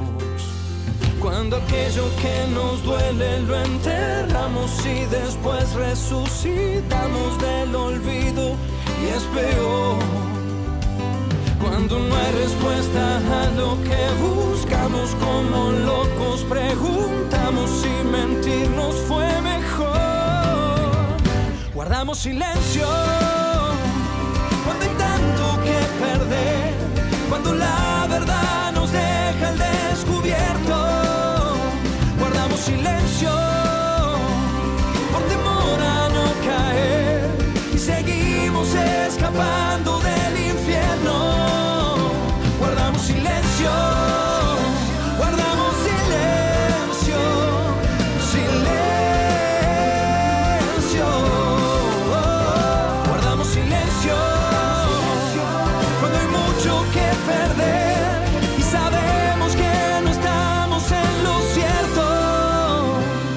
Somos piezas de este juego que es la vida. Todos tenemos secretos y silencios de familia. Justito, ¿eh? No te podés quejar, ¿eh? Justito. Volví justito. Bueno. ¿Dónde andamos, Gonza? ¿Tenemos un llamado? ¿Sí? ¿Me tenés que, que avisar? Ah, Jessica Marina Calonge, Calonge o algo así. Lo que sana es el vínculo y muchas veces también lo que enferma. Por supuesto, siempre lo que sana es el vínculo.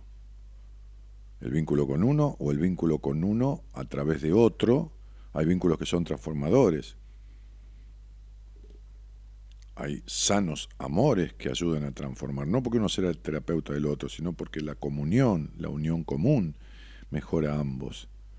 Cuando se aprende a negociar, cuando se ceden sanamente posiciones en pos de otros logros, este, o el vínculo terapéutico, psicoterapéutico, perdón, este, cuando sirve, cuando hay una actitud confesional de ambos, cuando el vínculo con el psicoterapeuta eh, o la psicoterapeuta, es lo mismo, varón, mujer, se convierte en el mejor vínculo de la vida, porque es el único vínculo donde se puede hablar absolutamente todo, absolut, donde se debe hablar absolutamente todo. Se puede desde ya, pero se debe, y donde no hay un terapeuta, perdón, un psicoterapeuta, pues, terapeuta, terapeuta alternativo, terapeuta floral, terapeuta, va, ok.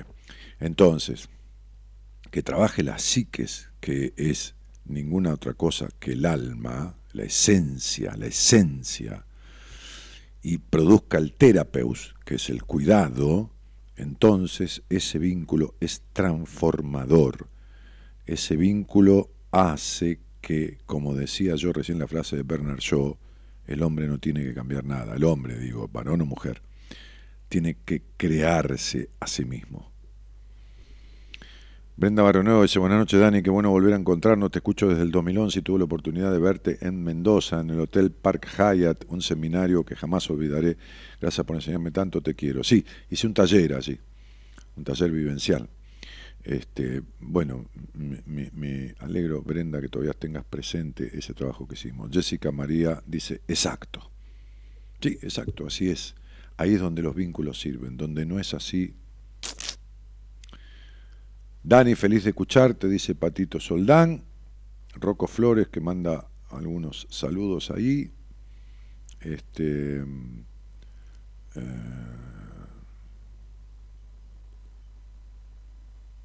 sí, está bien, Analía. Eh, no estoy de acuerdo, pero bueno, seguí con lo tuyo. Eh, temazo, dice Estela. Eh, seminario, aprender a vivir mejor, encontrarse, retirarse, renacer, que es lo que propone ese seminario, una verdadera base de transformación. Eh, es el 13, 14 y 15 de diciembre. No esperen al 10 de diciembre o al 5 o al 4 porque va a estar completo. Entonces, incluso el seminario tiene valores diferenciados. Ahora, hasta el 30 de, o hasta el, no me acuerdo, hasta el 10 de noviembre o 15 de noviembre tiene un valor, porque también nosotros, cuando Marita manda a la institución y reserva lugares, tiene un precio anticipado y un precio después a posterior. Entren en mi página web, que es danielmartinez.com.ar, ahí tienen una solapa que dice seminario y tienen un link, el, el, el icono de WhatsApp está al pie de la página y conectan directamente con Marita. danielmartinez.com.ar está el redondelito de WhatsApp abajo, en el pie derecho de la página, hacen clic y conectan directamente al celular de Marita. danielmartinez.com.ar, aparte de información de todo ahí. danielmartinez.com.ar, facilísimo. Eh, María Victoria Orisa dice, sí, soy tu paciente, enganché tarde el programa, siempre hay tiempo para una infancia feliz. Justo me pregunté eso hoy. Gracias. Sí, por supuesto, olvídate. Eso lo veo siempre. Mm. Eso lo veo siempre. Eh, bueno, nada. Entonces, negro, si no pongo otro tema, ¿eh? ¿Te tengo? Sí, estoy esperando una charla que él estaba conectando, haciendo un poquito de tiempo, leyendo acá. Mauricio, ¿cómo te va? Buenas noches. ¿Es Mauricio? Hola, buenas noches. No, no. Este es Mauricio, otro Mauricio. Che, Mauricio, ¿de dónde sos? Eh, de La Plata. Ajá. Este, ¿y, y con quién vivís? Eh, ahora vivo con un compañero este circunstancial de, de, de, de casa, digamos, hoy estamos estudiando y bueno, pero no, no, no somos familia, digamos. Ah, vos viniste a La Plata a estudiar. Claro, sí, sí, sí. Yo soy, en realidad soy de Entre Ríos. Ah, mira vos. Este, ¿y qué estás estudiando? Arquitectura. Ah, bien. ¿Y por dónde andás en la carrera? Y estoy ahí, no sé, pongámosle un 60%, algo así. Bueno, ¿y cuánto hace que empezaste? Y hace como 10 años Mm. ya. Por eso te lo pregunto. Este, Un tema es, sí, ¿a qué se dedica un arquitecto? Y generalmente el, eh, lo más lo más importante es como el proyecto. Mm. Sí. A diseñar, ¿no? Sí. A diseñar un proyecto, un anteproyecto primero, como si fuera un bosquejo, por supuesto, con una calidad que no es como si yo un bosquejo, ¿no? Este, y después a, a- a dibujar los planos, a juntarse con el ingeniero, cuando hace falta, hacer una planilla de cálculos, de estructura, este, y después, qué sé yo, dirigir la obra, ¿no? Sí. Mm. Bueno, Materializar. ¿cómo? Materializar. Claro, el tema es cuándo diseñaste un proyecto para tu vida, que lo lleves a cabo en tiempo y forma, cuánto cuándo saliste del anteproyecto, de ser un anteproyecto y convertirte en un proyecto real y hacer un diseño de vos, este, porque si yo te contrato para diseñar, un- para hacer un bosquejo y un plano y un diseño de la casa y todo lo más y, y- y conducirla, y conducirla a la construcción, hacer los contratos con la gente, la estructura, cimientos, albañilería, colocaciones, instalaciones, este, este y lo otro, tiene un tiempo eso, un tiempo determinado de concreción. ¿Por qué crees que estirás tanto todo esto? ¿Cómo? ¿Por qué crees que estirás tanto la carrera? Y no sé, por momentos creo que es como que me gusta, soy muy perfeccionista y no sé, es como que muy muy crítico conmigo y no sé, es como que a veces me parece que las cosas son como muy hago, digamos, hechas así, son como muy mediocres o no sé, es como que eh, no sé. Hechas, eh, no sabes, hechas como así. Así como. Claro, no sé, como que mm, cuando uno hace las cosas por por aprobar, digamos, ¿no? Este buscando solamente eso, ¿no? Este no sé, pero creo que el tema es ese, sí que soy muy muy perfeccionista, es como que muy muy crítico. Y, bueno, hay proyectos que cosas que si uno quisiera no se terminan nunca, ¿no? Es como que cualquier a cualquier proyecto uno le puede, cualquier casa, cualquier lo que uno haga, es que puede estar siempre encontrándole algo para mejorar, ¿no? Ajá. Ok. Quiere decir que nunca estás conforme. Sí, Mm, puede ser. claro. Mm. No tendríamos arquitectos si todos fueran como vos. Sí, Mm, es cierto. Una cosa es buscar perfeccionarse y otra cosa es ser perfeccionista. ¿Entendés? Una cosa es buscar perfeccionarse y otra cosa es ser perfecto. Cosa que no vas a lograr nunca. Sí. ¿A dónde viven tus padres? ¿En Entre Ríos? En Entre Ríos, sí. ¿Están separados?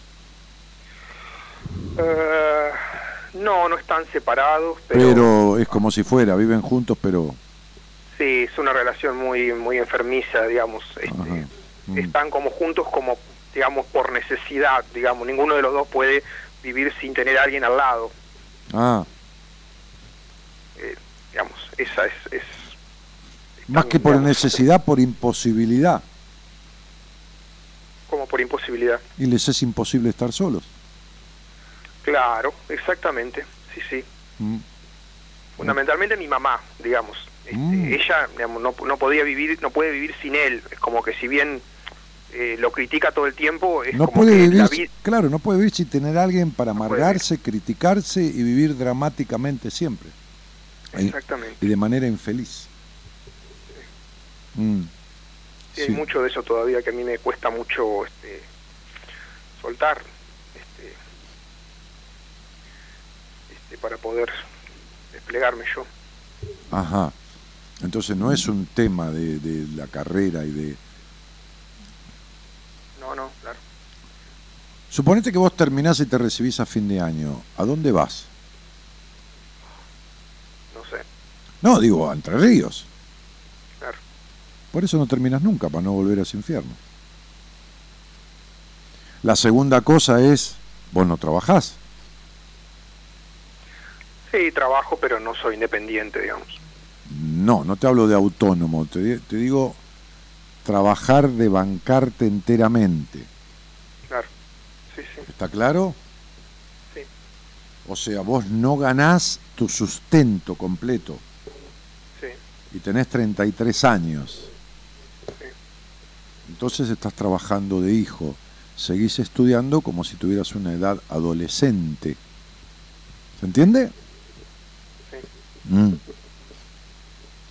Y le estás cobrando a tus padres la indemnización por todo el quilombo que tuviste que vivir ahí. Sí, sí, claro, pero el único que se caga la historia sos vos. sí. De verdad, eh, Mauri, ¿de verdad tu carrera es arquitectura? ¿Vos sentís la pasión por eso? Sí, sí, sí.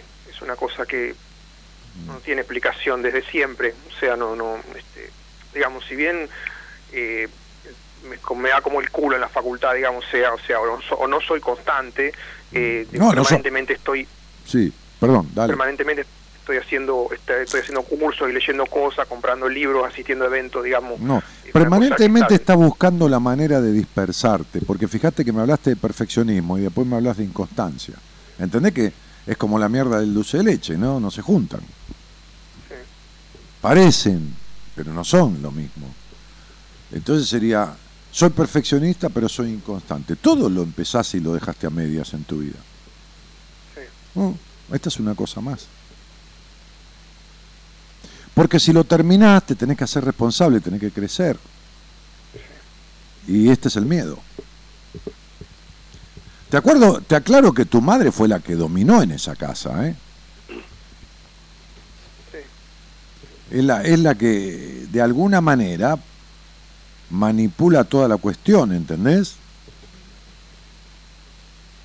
Sí. Ya sea por ser muy fuerte de carácter o muy víctima. Pero desde alguno de esos dos lugares, o desde los dos, maneja la situación.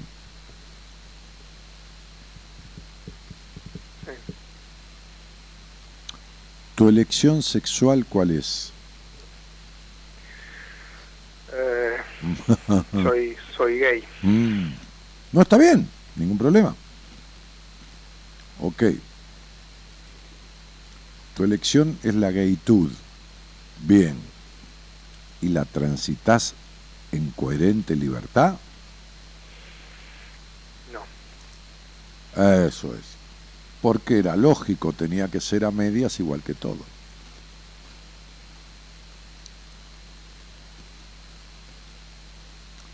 ¿Tus padres saben? No. Mm. ¿Tus amigos? Eh, algunos, pero muy pocos. Mm. Bueno, es lo que yo explicaba al principio, campeón, de la sobreadaptación, ¿no? O sea, es esto. Esto que yo te digo, quién sos y qué querés, vos no lo sabés. No tenés la certidumbre de nada prácticamente. Porque lo que decís que querés no se ajusta a la realidad después. Y es necesario que algún día te pongas de acuerdo entre lo que decís que querés y lo que haces. Lo que decís que gustás y lo que haces.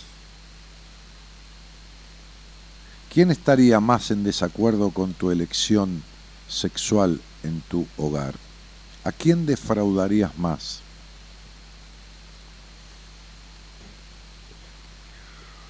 No, no sé. No, como no lo vas a saber? Son tu papá y tu mamá. Si no lo conoces vos, ¿qué te voy a decir yo? Sé yo, este, no sé, mi papá, qué sé yo, soy el, el- soy el, el hermano, ma- el hijo mayor, digamos, es como que, ¿Cómo que qué? como que lo, lo que se presenta, digamos, lo que el padre presenta, ¿no? A la sociedad, al mundo. Lo que el padre presenta al mundo. El padre presenta al mundo un hijo, el mayor, que no tiene nada que ver con la sexualidad. Es el hijo mayor. ¿A qué edad debutaste? Eh, hace unos años, qué sé yo, como a los 25. ¿Vos debutaste con un hombre? Sí.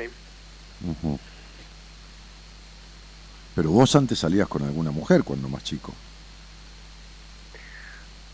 No, no, no hubo algunas. No, algunos escarceos, no tuviste sexo, pero algunos boludeo así tipo disimulo. Claro. Y bueno, Mauricio, qué cagada, ¿no? Porque lo material en la vida está ligado a lo vincular y a lo emocional. Y no hay nada definido y lo otro no se termina porque tampoco definís esto y viceversa. Digo porque tenés 33, viste, y es una vida de postergación y, y de contrariedad, de contradicción, porque viste, esto de dar vueltas con la exigencia y la perfección no se condice. También fuiste un niño muy separado del adulto, ¿no? Como, como si tuvieras una separación, ¿no? Como este niño no pudo ser niño. También hay una sobreadaptación. ¿Quién te crió para que fueras el hombrecito que corresponde que fueras, el correcto, el, el- el- ¿se entiende? El prolijito, el hombrecito. el- ¿Quién fue, mamá? Eh, bueno, en realidad yo, a mí me crearon mis abuelos, en realidad. Bueno, bueno, que- quien, hici- estudiaba. quien hiciera esa función de madre o de padre, que fueron los abuelos, Sí, sí. más tu abuela, abuelos paternos o maternos, Eh, paterna. paternos. Ajá. Ajá. ¿Y, y, y por qué no te criaste con tus padres? Digo, todo bien, pero eh, ¿por qué? O sea, los, lo- eh, digamos, mientras, digamos, eh, mi mamá estaba estudiando veterinaria y quedó embarazada de mí. Y bueno, y se casó, digamos, este, antes de que yo naciera. Y bueno, ella estaba estudiando en otro lugar, lejos, estaba en Santa Fe y no, no me podía cuidar, digamos. Está bien, está bien, está bien. estudiando. Está bien, está Entonces bien. yo eh, vivía con mis abuelos y mi papá eh, este, desde muy chiquito, digamos, en el campo. Este, después, bueno, sí hice el colegio, después mi mamá se recibió y nos fuimos a un pueblo y, y yo vivía con ellos, pero no era mi casa, digamos, nunca fue mi casa, la casa con mis padres, ¿está bien? Eh, siempre eh, mi abuela era la que me lavaba la ropa, este, era como, ella adoptó esa posición, digamos, este, eh, ¿Tu abuela era una madre absorbente de tu padre? sí, probablemente. Y tu mamá y tu papá se agarró una esposa igual. Para que le hinche las pelotas. Este. Che, Mauri, ¿y vos hiciste alguna vez algún trabajo en terapia, algo para, para reubicar Eh, esta cuestión? Sí, estuve un tiempo, sí, pero nunca nunca enfoqué, digamos, la cuestión de la esto de lo que me preguntabas vos de la sexualidad y eso no nunca. Mm. ¿Y tu, terapeuta, tocamos. ¿Y tu terapeuta, cuánto tiempo hiciste terapia? ¿Cuatro meses? ¿Seis? No, estuvimos como mm, creo que un año y medio, dos por ahí, más o Ajá. menos. ¿Y el terapeuta era un señor o una señora? Un señor. Y nunca te preguntó sobre tu sexualidad. No. Eso es. Estamos todos en pedo, ¿no? Claro. ¿Tenía algún. eh, eh, ¿Vivía en una casa o en un departamento, en un edificio alto? No, no, una casa. No, porque si era un departamento está bueno para tirarlo del balcón, ¿entendés? Sí, Ir a visitarlo y decirle, mirá lo que hay de abajo, mirá lo que está pasando. Y le das un empujón y lo tirás a la mierda. Así no le jode más la vida a nadie, ¿no? Dos años en terapia y no preguntarte qué carajo haces de tu sexualidad. Es como preguntar a qué jugás, si a la pelota, o al dominó, o a las muñecas, o y qué, qué- qué estudiás, qué comés, qué trabajás, quién es tu papá, tu mamá y cómo coges. O sea, es todo parte de la vida. La sexualidad no se deja aparte, es parte. Y entonces te buscaste un socio, que es un cómplice, para que no pregunte nada. Y te quedaste ahí esperando. Y como no preguntaba nada, estabas como perro que volteó el tacho. Viste que el perro voltea el tacho, se hace el pelotudo, ¿entendés? Claro. Y entonces, bueno, lógico. Este, te venía bien. Pero claro, no arreglabas una mierda. Pero así son las mayorías de las terapias, ¿eh? Olvídate. Así son las mayorías de las terapias. Entonces digo, este. No está nada resuelto, amor mío, querido. No está, no está nada resuelto. Está todo ahí en el aire, atado con. con hilvanado, ¿viste? Con, con, alf- con alfileres, así. Está todo, está todo a media, Mauri, querido. Son 33 años de tu vida ya. Entre ocultamientos, disimulos, este, dispersiones, dilaciones.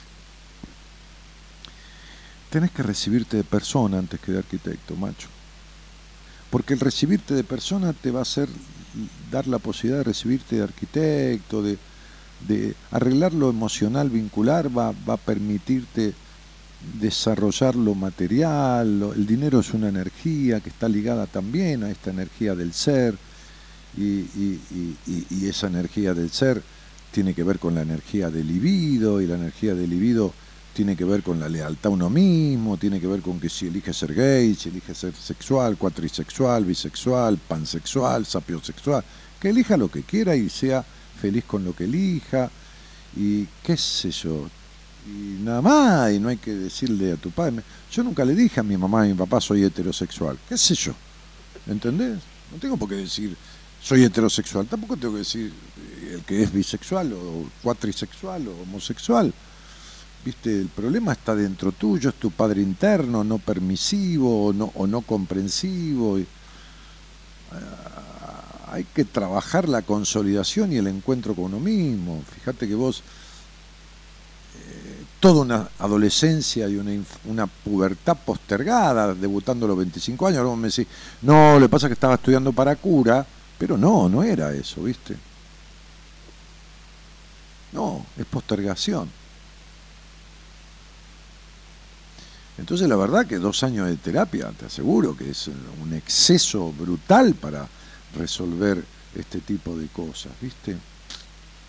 ¿Cuánto, ¿Vos escuchás este programa o eh, caíste de casualidad? No, no, sí lo escucho, sí. ¿Desde cuándo? Hace unos meses. Mm. Mm. ¿Y lograste comprender alguna cosa a través de todas las boludeces que yo digo? Sí, algunas cosas sí, pero a veces me cuesta mucho eh, concretarlo, llevarlo a la práctica, a lo, a lo, a lo cotidiano, como que. No, lo que pasa es que, a ver, una cosa es leer un libro de cocina, otra cosa es ponerse a cocinar. Es decir, lo, vo- vos, podés entender cosas a través de la charla de otros, pero vos no tenés modificado lo que te lleva a ser como sos.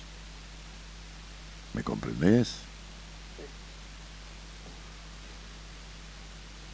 Vos podés entender que, suponete, yo fuera médico, o hablo con alguien, o, de, o hablo de lo que ocasiona una nefritis, y entendés que es una infección, que es una complicación de una infecto contagiosa, que abre una herida al riñón y que orina sangre, pero no podés sanar la nefritis, ¿entendés?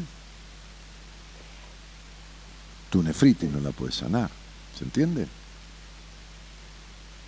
Una cosa es entender una afectación y otra cosa es saber cómo desafectarse de ella. Claro. ¿Viste? Vos podés llevarle el auto al mecánico, te puede decir, y mirá, está doblada, se recalentó el motor y se dobló la tapa de cilindro. Y lo entendés, la tapa de cilindro, lo que está arriba, que tapa los cimil- de cilindro, es todo fundición, que trabaja con 200 grados de calor, porque se prende fuego adentro el motor para poder hacer combustión y impulsarlo. Pero no sabés cómo enderezar, pulir, este, o lo que carajo fuera, este, este, que se llama rectificar la tapa de cilindro. Vos lo entendés, pero no sabés cómo hacerlo. Ahora que estamos charlando, es más precisa la conversación, más puntual, más a medida para vos. Y entonces empezás a entender también tus contradicciones. Entender por qué, por qué dilatas todo, por qué por un lado tenés necesidad de aprobación y pensás qué mierda van a pensar los demás de vos, de lo que haces con tu culo, con tu pito, y que esto, y que le va a molestar a este, al otro, y vos necesitas, como que necesitaras de anticipado tener todos los votos a favor tuyo, como si las elecciones hubiera que ganarla con el 100% de los votos. Y vos te presentás a una elección y tenés gente en contra, ¿viste? te vota la mitad, la mitad te vota en contra. A nadie vota el 100% a nadie. Entonces siempre va a haber gente en desacuerdo. ¿Me comprendés? Sí. Claro. Yo he ido a algún boliche gay a tomar algo con alguna novia, ¿viste? A ver un show de travestis y todo más que me divertía, me divertía mucho, mucho, ¿no? Ahí en- acá en, en, en, en- Sitges, por ejemplo, que es para una, no te digo que haya ido a América, porque viste ya es, pero una previa en Sitges, qué sé yo, y, y algún chico gay se me acercó, por ahí le habré gustado, a alguien le debo gustar en la vida, este, esto y lo otro, y para ello me, pongo a charlar, que esto y lo otro, pero le, pinté mi cosa de tranqui, todo bien, pero no me va, ¿viste? ¿Y, qué va a hacer? Este, ¿Entendés? Eh, como yo alguna vez encaré una mina y me dijo que no, qué sé yo. Entonces vos no vas a poner, poner de acuerdo a todo el mundo, qué es lo que vos querés. Y entonces estás cagado, ¿viste? Porque la única condición para fracasar es querer la aprobación de todo el mundo. Y esto es lo que buscas siempre. Y no vas a tenerlo nunca. Lo que importa es tu aprobación. Ya te perdiste 33 años entre ser perfecto y aprobado. No, no, la fórmula esa no, no va a salir nunca, negro. Entonces tenés que arreglar esto, porque tus dos años de terapia no te llevaron a ningún lado, ¿eh? O sea, estamos igual. Igualito. ¿A qué edad hiciste terapia, amor? Eh, hace como cinco años. Sí, a los 28 te iba a decir, más o menos, ¿no? Mm, Bueno, estamos igual. Estamos igual. Eh, ¿Y tus viejos te dicen algo con respecto a que vos no terminás nunca la carrera? Parece sí, cuando vas a terminar o no te preguntan nada. No, no, ya no, no, No. se toca más ese tema ya. ¿Y cuánto te mandan? ¿La mitad de la plata que gastás por mes o más? No, sí, la mitad o menos, qué sé yo, por ahí. Digamos, algunos, algunas cosas pago yo y otras pagan ellos. este. ¿Quién sostiene más la casa? ¿Tu viejo o tu vieja que trabaja de veterinaria o no trabaja? Tra- trabajan juntos, qué sé yo. Mm. El que maneja es mi papá en realidad, o sea, el que me ayuda, digamos, este, es él, qué sé yo. Y tu papá no te dice nada porque cuanto más tardes en, en,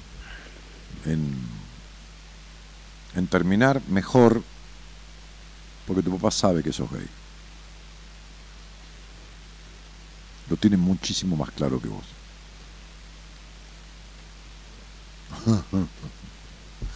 Lo tiene clarísimo.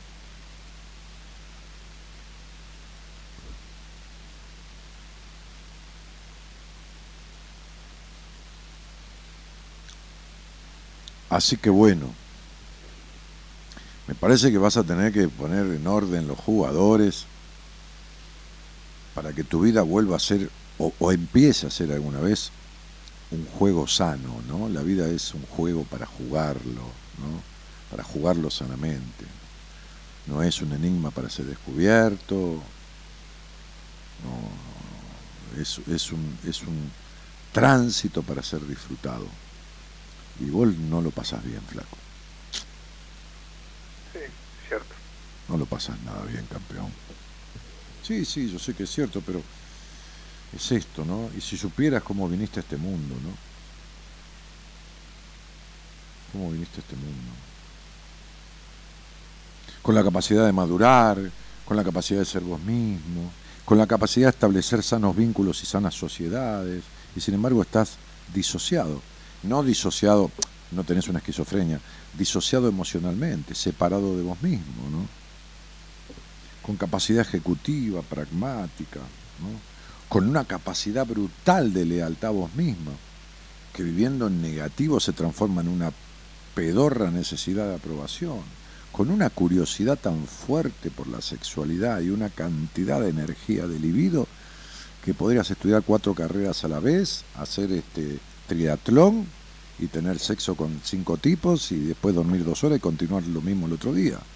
Pero te va a explotar todo esto, porque no sé si, no si tenés una carga de ansiedad muy fuerte o qué carajo te pasa, ¿viste? Pero acá hay como, como una especie de motor de 240 caballos de fuerza que anda en dos cilindros, ¿viste? Y se va a terminar jodiendo, ¿no?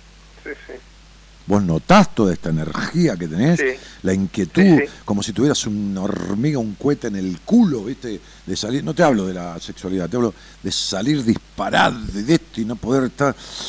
¿Entendés, no? Sí, sí, exactamente. Ah, porque yo sé quién sos vos y cómo sos, ¿eh?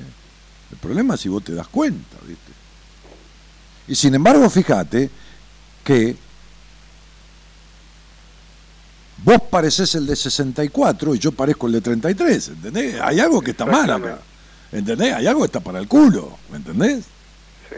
Yo parezco el pendejo que sos vos y vos pareces el viejo no choto que soy yo para nada, porque de viejo choto no tengo una mierda, pero vos pareces el de más de 60 años y yo parezco el de 30 y pico. Sí. Me parece que si entramos un boliche de ambiente y marcamos a un par de pendejos lindos para joder nomás, me levanto yo a uno antes que vos, ¿eh? porque donde me dejás hablarle me lo levanto antes que vos, ¿me entendés? Y vos, todavía estás viendo si lo encarás, boludo. En serio te digo, ¿eh? Sí, por eso, ¿viste? Entonces digo, ¿qué estamos haciendo, papi? Desperdiciando la vida. Esto es un derroche. Esto es el paraíso, no es el infierno. No hagas de este paraíso un infierno, flaco. No hagas de este paraíso un infierno.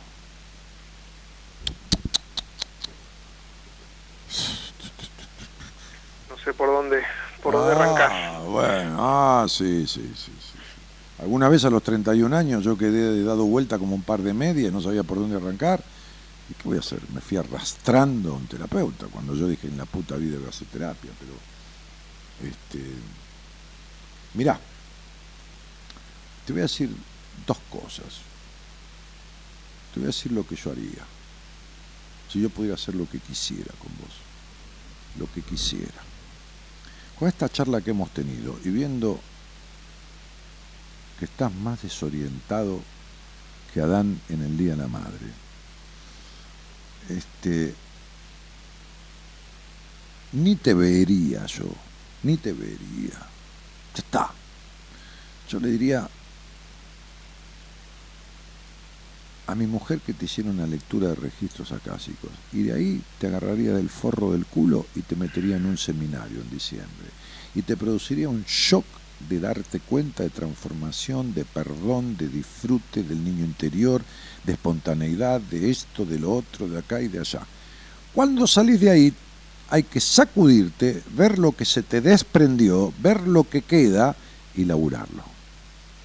Al revés de lo que yo decía de una señora que atendí, que le dije, vos no vas a ir a un seminario mío, pues yo no voy a dar tu autorización, si yo por lo menos no te trato dos meses, antes, dos meses y medio, tres meses, bueno, el tiempo de ahora a, mediados de diciembre, o, o 60 días, yo con vos haría al revés. Pues ya hablaste al pedo en terapia, ya viste lo de tu papá, ya esto, ya lo otro, al pedo todo como teta monja, y entonces sería, este, no, una lectura, registro que te lean el alma y te den una descripción precisa de todo. ¿no? Vos le voy a casa a mi mujer, a, a Gabriela, y le decís, hablé con Dani al aire, me dijo que me hagas una lectura registro y me voy derecho en diciembre a un seminario. Dame, grabame todo, te va a grabar todo, te lo manda grabado, este, y que ni siquiera me mande un informe a mí, que el informe te lo mande por escrito a vos. Que el informe que me manda a mí, cuando yo le envío un paciente, que te lo mande derecho a vos, que te lo diga derecho a vos, que te diga todo. ¿Entendés? Igual cuando me manda un informe a mí, yo pego al mail del paciente mío y se lo enchufo a mí. Yo, viste, yo hago este, terapia salvaje, a mí no me vengas con que te la, te la voy diciendo despacito. No, el que llega a mí está preparado para todo lo que yo tengo para darle. Así que no ando con ningún al- al- al- algodón, ni anestesia, ni nada. Va de frente, yo tengo ese concepto y no me falla. Y te, venís a un seminario en diciembre y ahí te vamos a parir. ¿Entendés? Entonces digo, este, eso, ninguna otra cosa. Una, una cosa fuerte de transformación. Nada de hablar al pedo, nada de dispersarte, nada de. A los bifes, macho. Porque yo ya sé quién sos. ¿Qué vas a hacer una entrevista conmigo para hablar de qué? ¿Para hablar de qué? De si sos versátil o esto, pasivo o activo y de acá acá, y que debutaste, y que lo quilombo, que, y si se te para la pita, o si no, nah, al pedo, ya sé de quién es tu mamá, tu papá, ya sé de tu gaytud, ya sé de esto, de tu postergación, de tu puto perfeccionismo que no es tal, tu dilación, tú no saber quién carajo sos, yo ya sé todo. Entonces, ¿para qué carajo? ¿Gastar plata al pedo? No. La otra es mucho más barata que yo. No porque sepa menos, sino porque yo soy más famoso, ¿entendés? Entonces, ¿para qué vas a gastar plata al pedo? Ya, ya- ya no necesitamos más saber más nada. ¿Se entiende? Si yo pudiera hacer lo que quiera, yo hago eso con vos. Nada más. Que económicamente es lo que menos me conviene, ¿eh? Pero no importa. Yo sé lo que es sufrir. Yo estuve de tu lado. Entonces, como yo no estafo y además soy honesto conmigo mismo, no con vos, sino conmigo mismo, que es lo principal, entonces te digo lo que tendrías que hacer de acuerdo a mi mejor criterio para vos. ¿Entendés lo que te digo? Ok. Así que, pibe, hacé lo que quieras, da la vuelta al pedo que das siempre vos, este, y fíjate, y cualquier cosa, nos vemos o no nos vemos. Si no nos vemos, a lo sumo vamos al oculista. Te mando un abrazo grande. Un abrazo, gracias. Chao, tigre.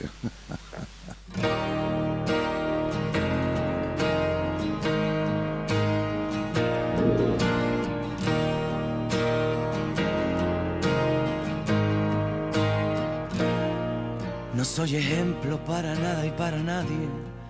Tengo miserias como cualquiera de ustedes. 14 marcas que me duelen en el alma y 100 defectos que me siguen y no aprenden.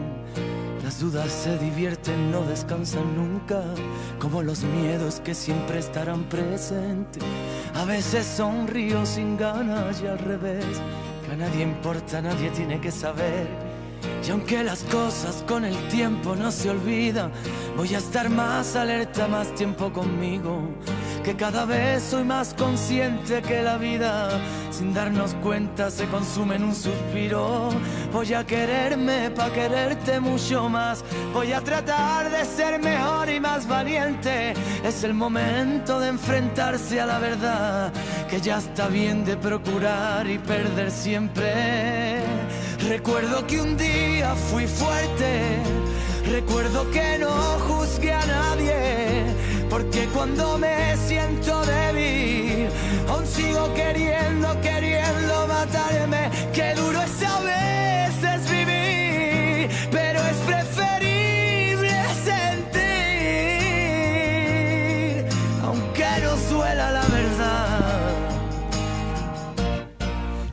uno mismo en cualquier parte. Laura Marta Ledesma dice, Dani, te pregunto, ¿por qué los hijos mayores tenemos que ser el ejemplo a seguir para nuestros hermanos? En la puta vida yo, que soy hijo mayor, fui ejemplo para mi hermana.